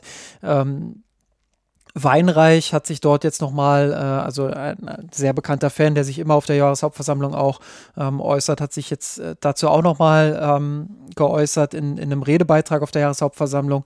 Ähm, er wollte eine andere Formulierung beim neuen Werteparagraph. Er hat seinen Antrag aber kurz vorher zurückgezogen. Ähm, ein Teil seines Wunsches hat der FC Bayern übernommen, ein anderer Teil äh, sei nicht nötig gewesen, hat das Präsidium dann gesagt, ähm, weil es ja quasi schon, schon äh, gegeben ist. Ähm, Weinreich war ein bisschen konkreter, als es jetzt in der Satzung steht. Ähm, sein Textbaustein wäre, wäre eine gewisse Doppelung gewesen, hat dann ähm, das Präsidium auch argumentiert. Ähm, pointiert hat Weinreich seine Erklärung dann zum Zurückziehen geäußert, hat gesagt, letztlich ist es ja egal, ob die Werte einmal oder zweimal in der Satzung stehen, wenn die AG sich eh nicht dran hält. Ähm, also das fand ich auch einen sehr äh, pointierten Satz äh, zu, dieser, zu dieser ganzen ähm, ja, Werte, Wertedebatte, ähm, den ich einfach interessant fand und auch nochmal in dem Fall ähm, jetzt äußern wollte, weil, weil ich finde, dass er das perfekt auf den Punkt bringt. Ähm, ja, so, wenn die Werte dort stehen, das, das hat keinen genau. Einfluss auf die AG. Ähm, die AG macht trotzdem eben dann den Vertrag mit Ruanda, die, die AG ähm, äh, ja, handelt eben nicht danach und deshalb ähm, ja, ist, das, genau. ist das natürlich äh, jetzt kein so großes Ding, wie es der FC Bayern vielleicht gerne darstellen würde. Ähm, positiv muss man sagen, ist natürlich die Möglichkeit, dass man jetzt äh, zum Beispiel ähm, Rechtsradikale aus dem Verein äh, einfacher rauswerfen kann durch diesen, durch diesen Werteparagraph, äh, einfacher sich darauf auch ähm, ja, berufen kann. Aber trotzdem äh, finde ich, dass Weinreich das äh, mit seinem Satz da sehr, sehr perfekt auch auf den Punkt gebracht hat. Sehe ich auch so. Der Satz ist mir auch in Erinnerung geblieben. Hat er ja auch recht, muss man ja klar so sagen. Ja, ja, das ist absolut so. Ähm, Michael Ott, glaube ich, den könnten wir noch mit, mit erwähnen, der auch ähm, zweierlei ähm, Kritik geäußert hat. Ähm, einmal ging er ähm, auf Ruanda ein, ähm, hat dort äh, seine Kritik auch geäußert, ähm, dass das jetzt alles andere als ein Fortschritt zu Katar sei, eher noch ein Rückschritt, äh, meinte Ott, glaube ich sogar. ja, Dresen hat dann darauf geantwortet, hat dann gesagt, ähm, unter anderem argumentiert, ähm, ja, dass, dass Ruanda eben ein sehr, sehr kleines Land ist ähm, und auf Wirtschaftswachstum setzt und auch Wege in das Wirtschaftswachstum äh, rein sucht. Ähm, ein sehr gebeuteltes Land ist, was Bürgerkrieg beispielsweise auch angeht. Ähm, ja, und äh, dass man da versucht, über die Partnerschaft mit dem FC Bayern, ähm, dass die Tourismusbranche da eben eine, eine wichtige Komponente für Ruanda sei, dass man da eben versucht, äh, Dinge auch anzukurbeln. Also so ein bisschen ähnliche äh, Kommunikation und Argumentation, wie wir es auch bei Katar schon erlebt mhm. haben. Vielleicht mit ein bisschen mehr, ich sage das wirklich mit, mit einem vielleicht in Anführungsstrichen, ähm, vielleicht mit ein bisschen mehr ähm, Berechtigung jetzt hier an der Stelle im Vergleich. Ja. Ähm, ich glaube, Ruanda und Katar lassen sich da nur sehr, sehr schwer vergleichen. Ähm, bei Ruanda ist die, das Gefühl, dass es nach vorne eine positive Entwicklung geben kann, größer als bei Katar. Bei Katar wirkt alles das, wird, das ist heute so, wie es in 20 Jahren auch noch so sein wird, ungefähr. Und bei Ruanda hat man zumindest, so geht mir das zumindest, ich habe so ein, ähm, die, die, ich kann mir vorstellen, dass Ruanda sich zu einem positiven Land entwickelt, auch wenn es jetzt momentan noch keins ist. Das ist bei Katar nicht so, die Forschung ist bei, Katar für mich nicht so groß. Also zumindest nicht so schnell wie bei Ruanda. Es ist, ist nicht so offen, die Entwicklung bei Katar wie bei Ruanda, sag ich mal so. Ja, das, äh, das stimmt schon. Ähm, klar, wir müssen dazu sagen, wir sind jetzt äh, beides keine, keine Ruanda-Experten. Ähm, insofern, insofern muss man da äh, natürlich auch vorsichtig sein, ähm, was man sagt. Aber ich glaube, dass es hier zumindest ähm, mehr Grauzonen gibt oder, oder mehr, mhm. mehr ähm, Argumente auch in beide Richtungen. Ähm, ich fand es ein bisschen, bisschen schwierig, wie Dresen mit Ott geredet hat. Das war so ein bisschen ja. äh, von, von oben herab. In der ähm, Tat, ja, der Ton war äh, gewöhnungsbedürftig. Weil die Kritik an sich ist ja trotzdem, trotzdem legitim. Also ähm, da, sind wir ganz schnell natürlich auch wieder bei Werten. Ähm, ich glaube, das große Problem, und darauf kann man es dann letztendlich vielleicht auch ähm, beschränken in unserer Debatte, das ist auch ein Thema, was wir, was wir diskutieren können ähm, ist natürlich die Frage, wie geht man mit Werten um? Ich glaube, Georg war es mal, der, ähm, der mal den Vorschlag gemacht hat, äh, weiß nicht, ob es im Podcast war oder generell, ähm, da einfach auch eine klarere Leitlinie zu formulieren, wenn es um, wenn es um Partnerschaften geht. Ich weiß nicht, wie du dazu ja. stehst. Ja, das Problem ist ja zum Beispiel äh, diese Katar, diese Ruanda-Sache. Ich habe da eine, vielleicht grundsätzlich bin ich nicht der Auffassung, dass man als Unternehmen keine Geschäftsbeziehungen mit Unternehmen oder mit dem Land Ruanda selbst haben, mit Unternehmen in oder mit dem Land Ruanda selbst machen oder haben kann. Und ich bin auch der Auffassung, dass diese Geschäftsbeziehungen durchaus zu einem positiven, also ökonomische Austauschbeziehungen zwischen Ländern allgemein, zwischen Unternehmen in Ländern allgemein, haben grundsätzlich in meinen Augen das Potenzial, äh, in dem Benachteiligten der benachteiligteren der beiden Länder eine positive Entwicklung äh, in die Richtung des Bessergestellten aus Sicht der Menschenrechte der beiden Länder voranzutreiben. Vor allen Dingen dann, wenn, ähm, wenn diese Unternehmen, die in dem Land, in dem benachteiligteren Land, in dem es Menschenrechte schlechter bestellt ist, noch gewisse Auflagen erfüllen müssen, wie beispielsweise in Deutschland mit diesem Lieferkettengesetz, dass sie darauf achten müssen, dass da vor Ort den Menschen, dass die vernünftig behandelt werden, dass da keine Menschenrechtsverletzungen stattfinden und so weiter und so weiter, dass sie nicht ausgebeutet werden und so weiter. Ich glaube schon, also ich glaube grundsätzlich schon an diese, an diese Macht der Wirtschaft zum Guten in der Welt, aber und es, das würde auch, das würde ich auch für den FC Bayern im Grunde genommen ähm, gelten lassen. Aber das Problem bei den F beim FC Bayern ist ja im Unterschied zu im Prinzip fast allen anderen Unternehmen, dass sie ja explizit in ihrer, in ihrer Satzung diesen Werteparagraphen stehen haben. Die, die sagen explizit, wir stehen ein für Toleranz, wir stehen ein für Vielfalt, wir stehen ein für äh, äh, sich, äh, positiven Umgang miteinander, um es mal etwas blöd zu formulieren. Ich, mir, fällt jetzt, mir fällt jetzt nicht ein, wofür die noch alles einsteht, aber die stehen auf jeden Fall für, für alles Gute dieser Welt steht im Prinzip der FC Bayern qua seiner Satzung ein. So. Und wenn man aber dann vor diesem Hintergrund, der explizit in der Satzung verankert ist, dann solche Geschäfte macht, wie die mit Ruanda oder Katar, dann beißt sich ja irgendwas. Das, das kann ja nicht, das, das, das ist für mich das Problem. Nicht dieses Geschäft an sich, sondern dieses Geschäft vor dem Hintergrund dieser expliziten Selbstverpflichtung, genau sowas nicht zu machen. Das ist das Problem. Und dann hat Georg, wenn er das sagt, ähm, wenn, wenn Georg sagt, das müsste man, müsste man explizit irgendwie aufschreiben, hat er zumindest mit der Diagnose recht, dass das irgendwie nicht, dass das irgendwie knarscht, äh, äh knirscht, was die Bayern da gerade machen mit ihrer, wie sie ihre äh, eigens sich selbst auferlegten Werte auslegen im täglichen Doing sozusagen. Ja, auch da, wie du vorhin schon gesagt hast, werden wir sehen, wie es, weitergeht. Ich glaube, ähm, Dresen hat das ja auch nochmal verargumentiert. Er meinte, dass man da auch im Austausch mit den Mitgliedern äh, stand, beziehungsweise mit der Fanszene ähm, und, und ähm, wirklich auch mit denen weiter im Kontakt bleiben will, um, zu, um denen eben auch zu zeigen, dass man vor Ort dann eben auch was macht. Ähm, ja, das ist ein Argument, was, äh, zu, was zu Katar eben auch häufig gebracht wurde. Ähm, deshalb äh, bin ich da grundsätzlich skeptisch. Ähm, ja, aber das ist, was ist Scheinargumente? Das ist, das ist auch ein Unternehmen, also das ist auch schon mal Katar einfach ein, das ist, also, wenn, wenn die es wirklich ernst gemeint haben, dann ist doch eine, eine riesige Anmaßung. Du kannst doch nicht als kleines Unternehmen, und letztendlich ist der FC Bayern ja nur das, ein kleines Unternehmen, kannst du doch nicht auf der großen politischen Bühne irgendwelche Veränderungen im Land äh, anstoßen. Solche Veränderungen sind ja nie quasi individuell durch einen Spieler zu er erreichen, sondern nur ganz grundsätzlich auf einer grundsätzlichen Ebene. Wenn jetzt neben dem FC Bayern noch 1000 oder 5000 oder 10.000 andere Unternehmen plötzlich in Ruanda irgendwelche mit Ruanda oder mit ruandischen Unternehmen Geschäftsbeziehungen aufbauen und so ganz allmählich so eine Art westliche Werte da einsickern, dann kann das zu, einer positiven, zu einem positiven Wandel führen. Aber doch niemals durch ein einzelnes kleines Unternehmen, was in einem riesigen, ansonsten riesigen Land, auch im Verhältnis zu Katar, ja auch winzig kleines Unternehmen im Verhältnis zu einem ganz großen Land, äh, auf politischer Ebene ähm, äh, Änderungen herbeiführt. Das ist eine vollkommene Anmaßung. Das war bei Katar eine Anmaßung, wenn wir es wirklich ernst meinen, und äh, wäre bei Ruanda eine noch größere Anmaßung, weil Ruanda ja noch ein viel größeres Land ist. Und, und insofern glaube ich auch gar nicht, dass, die das, dass der FC Bayern wirklich glaubt, dass er dadurch seine. Natürlich seine nicht. Also äh, auf der, das, das ist, auf der, auf der großen, auf der großen Ebene natürlich nicht. Aber ich glaube, Dresden bezog sich auch eher auf Projekte, äh, die dort vor Ort gestartet werden sollen, etc.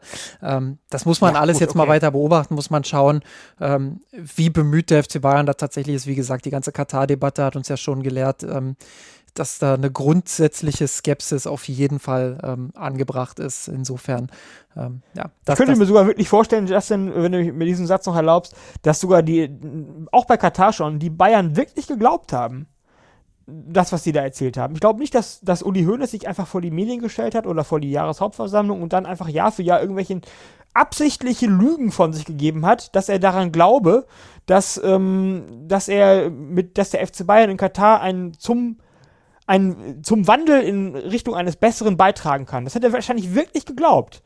Und wahrscheinlich hat er ähm, haben die Pro diese, diese Projekte, die sie da gemacht haben mit dem Frauenfußball, wo er ja so, auch so stolz drauf war, der Hönes, ähm, haben die ja auch im ganz kleinen Mikrobereich zu irgendwelchen Verbesserungen dabei getragen.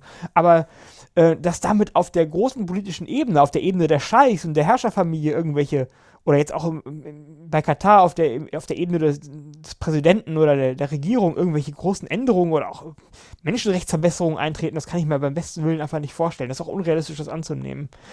Deswegen werde ich aber, würde ich, würde ich aber trotzdem davor zurückschrecken zu sagen, hier Bayern und äh, Rummenige, Hönes und so weiter haben quasi ihre eigenen Fans belogen mit ihren, mit ihren Äußerungen. Nein, ich glaube schon, dass die wirklich wahrhaftig waren und die haben das wirklich geglaubt.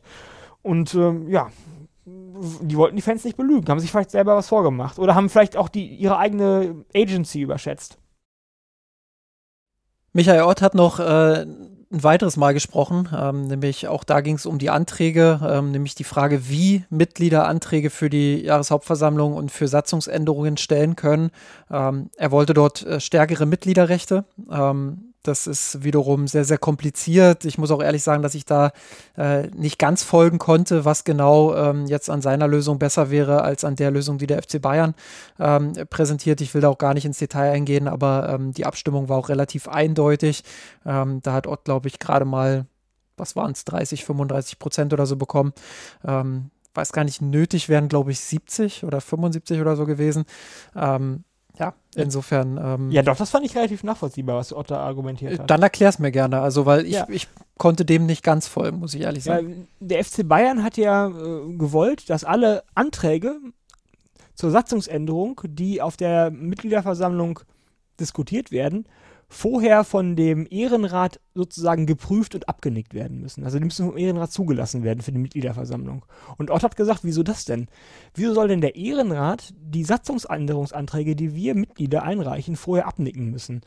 Ähm, wir, ich bin dafür, Ott, mein, dass wir die Satzung so ändern, dass alle Anträge zur Satzungsänderung, die nicht offensichtlich rechtswidrig sind oder irgendwie aus niederen Beweggründen oder was auch immer, jetzt ist ins Unreine gesprochen, gestellt werden, dass die automatisch zugelassen werden zur, zur Abstimmung auf der Mitgliederversammlung, ohne dass da vorher noch irgendein Ehrenrat drüber guckt.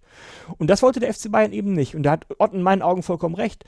Warum sollte es dem Ehrenrat, also aus Otts Sicht finde ich das vollkommen nachvollziehbar, warum sollte der Ehrenrat vorher quasi äh, nochmal über die Anträge drüber gucken und so eine Art Vorauswahl treffen, was denn auf der Mitgliederversammlung ähm, zur Diskussion gestellt wird und was nicht zur Diskussion gestellt wird? Warum sollten nicht alle Anträge, die nicht offensichtlich satzungs- oder rechtswidrig sind, automatisch zugelassen werden? Das war ja, was Ott wollte. Fand ich absolut nachvollziehbar.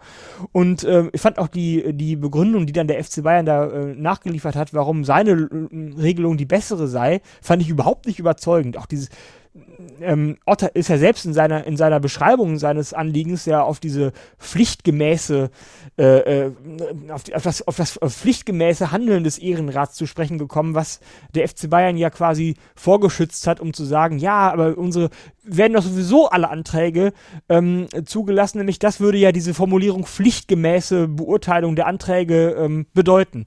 Ja, aber dann, dann, dann kann ich, dann bin ich wieder bei Ort und sage, ja gut, aber wenn sowieso alle Anträge, die der Ehrenrat nach pflichtgemäßem Ermessen beurteilt, äh, wenn sowieso alle Anträge dann, äh, wenn pflichtgemäß heißt, dass, dass alle Anträge, die ohnehin nicht rechtswidrig sind, äh, die nicht rechtswidrig sind, ohnehin zugelassen werden, warum schreibt man das dann nicht gleich so in die Satzung und lässt diesen ganzen Ehrenratkram weg? Ja, habe ich auch nicht nachvollziehen können, warum der FC Bayern sich dagegen so ähm, gestemmt hat. Dann bleibt ja im Prinzip nämlich nur die von Ott auch, finde ich, vollkommen nachvollziehbare Schlussfolgerung übrig. Ja, wenn der FC Bayern ähm, äh, zwar alle Anträge, die nicht rechtswidrig sind, ähm, zulassen muss, aber trotzdem den Ehrenrat drüber gucken lässt vorher, dann muss es ja doch irgendwie noch eine, äh, eine andere, einen anderen Grund geben, warum man das machen will, nämlich dann eben doch, um irgendwelche unliebsamen Anträge vorher auszusortieren. Fand ich, fand ich nachvollziehbar, die Argumentation.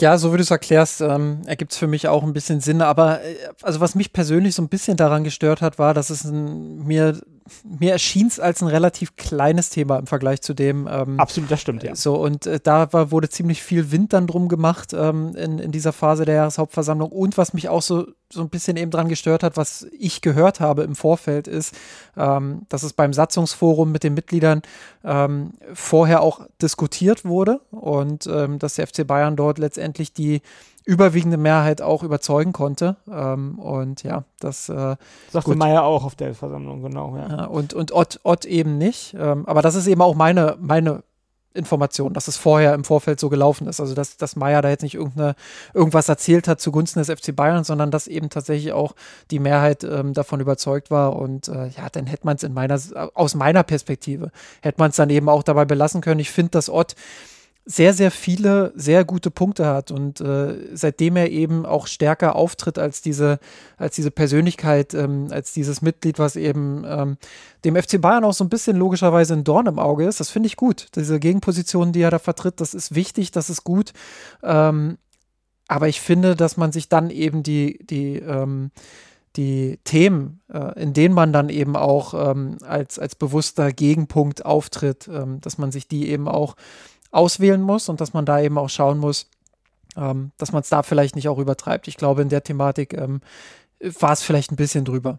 Ja, äh, stimmt, gebe ich dir recht. Es hört, äh, fühlt sich an wie ein kleiner Punkt, aber aus Ortssicht ist das schon, es geht hier ums Ganze aus Ortssicht. Aus Ortssicht ist nämlich das, was jetzt passiert ist, eine äh, vorsätzliche Entmachtung der Mitglieder durch sich selbst sozusagen. Denn Jetzt im Prinzip hat der FC Bayern diesen Screening-Apparat, Ehrenrat, vorgeschaltet, der jeden Antrag, der auf der Mitgliederversammlung gestellt werden soll, vorher sich einmal anguckt und entweder ein grünes Licht gibt oder ein rotes Licht gibt. Und wenn er ein rotes Licht gibt, wird dieser Antrag nicht verhandelt. Und da hat Ott schon nicht Unrecht. Das ist ja aus Sicht von Ott oder aus Sicht generell eines engagierten Fans, der selbst Anträge einbringen möchte, die eventuell manchmal auch dem FC Bayern nicht schmecken. Ja, den, den, den Großkopf hatten da, den Heiners und den Hönes und den, und den Rummeniges und so. Die ja bisher aber trotzdem, die ja bisher aber immer trotzdem auch zugelassen wurden. Also ja, selbst, selbst, selbst die, die Riesen-Katar-Debatte führte ja dazu, dass äh, letztendlich der Ort eben trotzdem sprechen durfte, sozusagen. Ja, aber gab es nicht auch bei der Katar-Debatte, ich habe es jetzt nicht mehr genau in Erinnerung, aber ich meine schon, ich habe mir die damalige äh, Jahreshauptversammlung auch angeguckt im, äh, auf YouTube. Gab es da nicht auch einen Antrag, den Ott dann quasi auf der Mitgliederversammlung selbst eingebringen wollte, weil nämlich vorher der FC Bayern auf dem Rechtswege seine vorherigen Anträge aussortiert hat ob, jetzt zu Recht oder nicht, weiß ich, möchte ich äh, gar nicht beurteilen, kann ich gar nicht beurteilen, bin kein Jurist, wahrscheinlich zu Recht. Aber auf jeden Fall wollte Ottern dort ähm, in Antwort darauf auf der, auf der Mitgliederversammlung einen Antrag selbst stellen und durfte das dann irgendwie aus, einem, äh, aus irgendeinem komischen Grund mhm. nicht. Oder habe ich mich, das habe ich jetzt falsch in Erinnerung? Ich glaube, das war so, aber äh, auch da jetzt keine hundertprozentige, da äh, überforderst du mich jetzt spontan. Ja, gut, aber solche Sachen möchte der Otto auf jeden Fall zufällig äh, zukünftig vermeiden, äh, dass quasi äh, seine Anträge noch vorher von einem Gremium abgenickt werden, bevor sie auf der Satz, äh, bevor sie auf der Mitgliederversammlung zur Abstimmung oder zur Diskussion gestellt werden. Und das kann ich aus seiner Sicht schon verstehen, obwohl ich dir im Prinzip recht gebe, wenn jetzt der äh, FC Bayern da so entgegenkommt ist, wie er, als wie er, äh, wie er sich verkauft, nämlich dass der Ehrenrat ja auch nur prüft, ob das rechtswidrig ist oder nicht. Und wenn es nicht rechtswidrig ist, wird sowieso zugelassen, dann ist es auch kein Problem. Aber kann man darauf vertrauen? Ich weiß es nicht. Otz tut es auf jeden Fall nicht. Ja. Ich glaube, dabei, dabei kann man es belassen. Ähm, eine Sache noch, ähm, die, die ich ganz interessant fand. Ähm, es gab da tatsächlich, ich weiß gar nicht mehr, wie sein Name war, aber ähm, es gab jemanden, der relativ despektierlich über, über Ex-Spieler auch gesprochen hat. Ähm, Cuisance, Hernandez, äh, Costa, da ist er ziemlich drüber hergezogen. Ähm, selbst über den akti noch aktiven Bunazar ähm, hat er sowas gesagt wie, mit Bunazar konnte ich nichts anfangen. Äh, dann habe ich bei YouTube nach einem Video gesucht, wo er gut spielt und ich suche heute noch. Ähm? Also solche Sachen, ähm, das war jetzt nicht nicht, dass es skandalös schlimm gewesen wäre, aber äh, war schon relativ unangenehm. Ähm, zumal auch vorher jemand anderes, äh, ich glaube im Kontext von Tuchel versus Sky, äh, von Mobbing von Tuchel gesprochen hat. Ähm, da hätte ich Soziologisches Mobbing, das habe ich auch mitbekommen. Ja. Das, fand, das fand ich lustig. Also ja. da, da hätte ich, da hätte ich mir schon gewünscht, ähm, also was mich daran gestört hat, ist nicht, dass diese Person sprechen durfte, sondern was mich gestört hat, war, dass es da keine richtige Reaktion gab. Also ähm, äh, da gab es, also Heiner hat zwar gesprochen danach, aber ähm, von Bunazar war keine Rede. Also da hätte ich mir schon gewünscht, dass der Club dann eben auch ähm, aktiv eben seinen Spieler in Schutz nimmt. Ähm, Was? Heiner hat ihm zwar widersprochen, ähm, hat aber hat aber vor allem dann äh, das Bier auch in Schutz genommen, was der was der ähm, Redner dort auch kritisiert hat. So. Ähm, war das der Typ, der Augustiner haben wollte? Ich, ich, weiß, ich weiß es gerade nicht mehr genau, aber auf jeden Fall hat er das Bier kritisiert und oh äh, Gott, das, ja, da, okay. da, da, hat Heiner dann nochmal, da ist er explizit dann nochmal drauf eingegangen und hat das Bier in Schutz genommen, aber äh, Saar blieb die ganze Zeit eben unerwähnt und da dachte ich mir, äh, der arme Buna Saar, ähm, also ich finde das, ich finde das einfach, äh, das, das gehört sich nicht. Da hätte man als FC Bayern ein bisschen stärker Stellung beziehen müssen. Ist jetzt auch ein sehr kleines Thema äh, im Großkontext, aber ich finde, äh, da, da wurde eine Chance verpasst, sich eben da stärker für ihn auch einzusetzen. Ja, ich habe das nicht mitbekommen, aber das sagt natürlich schon viel aus. Also ich habe ich hab diesen äh, Redebeitrag, entweder der wurde auf, äh, in der Aufzeichnung auf YouTube rausgeschnitten oder ich habe zufällig echt nicht hingehört. Ich habe den nicht mitbekommen, nicht vor Augen. Ähm, kann auch sein, dass dieser Augustiner-Antrag ein anderer war, weil äh, ich mich an den noch, an den Teil kann ich mich nämlich noch erinnern. Aber egal. Ähm, ist aber, lässt aber schon tief blicken, wenn wirklich sich da jemand hinstellt, ein Mitglied und ähm, Spieler kritisiert, ähm, und auch offensichtlich relativ respektlos und dann äh, und nebenbei auch noch das Bier kritisiert, dass dann die, die Verantwortlichen des Vereins vor allen Dingen auf das Bier eingehen, aber nicht auf die Spieler. Das lässt schon relativ tief blicken. Also ich, das, das, das sehe ich auch so. Ich meine, unabhängig jetzt davon. Also er hat ihm schon, er hat ihm schon widersprochen, aber eben nicht so entschieden, wie ich es mir gewünscht hätte. Ja, okay, na gut. Ja, und äh, also ein weiteres Mitglied hat dann noch über die, ähm, über die Thematik diskutiert, die wir vorhin auch hatten, so ein bisschen, zumindest indirekt. Ähm, er hat Plätze durch äh, Plätze für Mitglieder durch die direkte Wahl im Verwaltungsbeirat gefordert. Ähm, Finde ich persönlich eine super Idee und, und fände ich auch gut, wenn das umgesetzt würde. Ja, ähm, finde ich auch gut. Ich glaube aber, dass das, dass das letztendlich wieder untergehen wird, weil nochmal, also der FC Bayern selbst hat daran, glaube ich, kein Interesse. Nö, für für den FC Bayern, du hast es vorhin, du hast vorhin den ähm, Kai Bernstein von ähm, von Hertha BSC angesprochen, äh, den Ultra, der, genau. ja. der ehemalige, der dann eben jetzt Präsident ist. Ähm, ich glaube, für den FC Bayern wäre das wirklich so ein Horrorszenario. Also für die Verantwortlichen des FC Bayern. Und, ja, ähm, natürlich, der würde, Hönes, der würde sich, der, der würde vor an die Wand gehen. Natürlich. Dementsprechend, ja, denke ich, dass da auch kein Interesse beim, beim Club besteht und dass man äh, das ja auch weiterhin so durchziehen wird. Gibt es sonst noch irgendwelche Themen, die dir einfallen von der Jahreshalbversammlung, die du unbedingt noch besprechen willst? Mm, nö. Ähm, ich ich bin mit meinen Themen durch. Ich finde, wir haben die Jahreshauptversammlung, die Mitgliederversammlung, wie es ja offiziell heißt, äh, in aller Ausführlichkeit gewürdigt. Dann machen wir jetzt den Deckel drauf, Alex, und ich bedanke mich für deine, ja, wir sind jetzt schon zwei Stunden in der Aufnahme. Ähm, das ist eine, eine, ordentliche Zeit. Also ich glaube, äh, wie du schon gesagt hast, äh, die Jahreshauptversammlung extrem gewürdigt hier. Ähm, insofern, ja, vielen Dank, dass du die Zeit genommen hast. Vielen Dank für die Einblicke in die Zahlen. Ich habe es ja angekündigt, der Mann der Zahlen für mir ist ein Rot. Ähm, bin ja sehr, sehr happy, dass wir dich haben und bin happy, dass du uns da Einblicke geben konntest und das so ein bisschen einordnen konntest. Sehr gerne. Es hat mir unheimlich viel Spaß gemacht und äh, ich freue mich auf die, ich hoffe, es dauert nicht bis zur nächsten Mitgliederversammlung, bis ich wieder, bis ich wieder im Podcast auftauche. Wenn ich doch zum Sportlichen nur etwas mehr zu sagen hätte, habe ich ja leider nie. Aber ich habe hat heute dafür umso mehr Spaß gemacht. Ähm, herzlichen Dank für die Einladung und gerne wieder, Justin. So machen wir es. Und äh, wir würden uns freuen, wenn ihr unsere Arbeit, ähm, ja, nicht nur rund um den Podcast oder nur die Aufnahme, sondern eben auch die Produktion drumherum, ähm, plus eben den Content, den wir ähm, wöchentlich im Blog und zu den Spielen und rundherum eben auch liefern, wenn ihr das würdigt und uns unterstützt. Das könnt ihr tun auf patreon.com slash mirsanrot. Ähm, tragt dazu bei, dass wir weiterhin in Quantität und Qualität diesen Content liefern können. Ansonsten hören wir uns sehr, sehr wahrscheinlich nächste Woche wieder. Macht's gut, bis dahin. Ciao und Servus. Ciao. Ich hab geträumt von dir.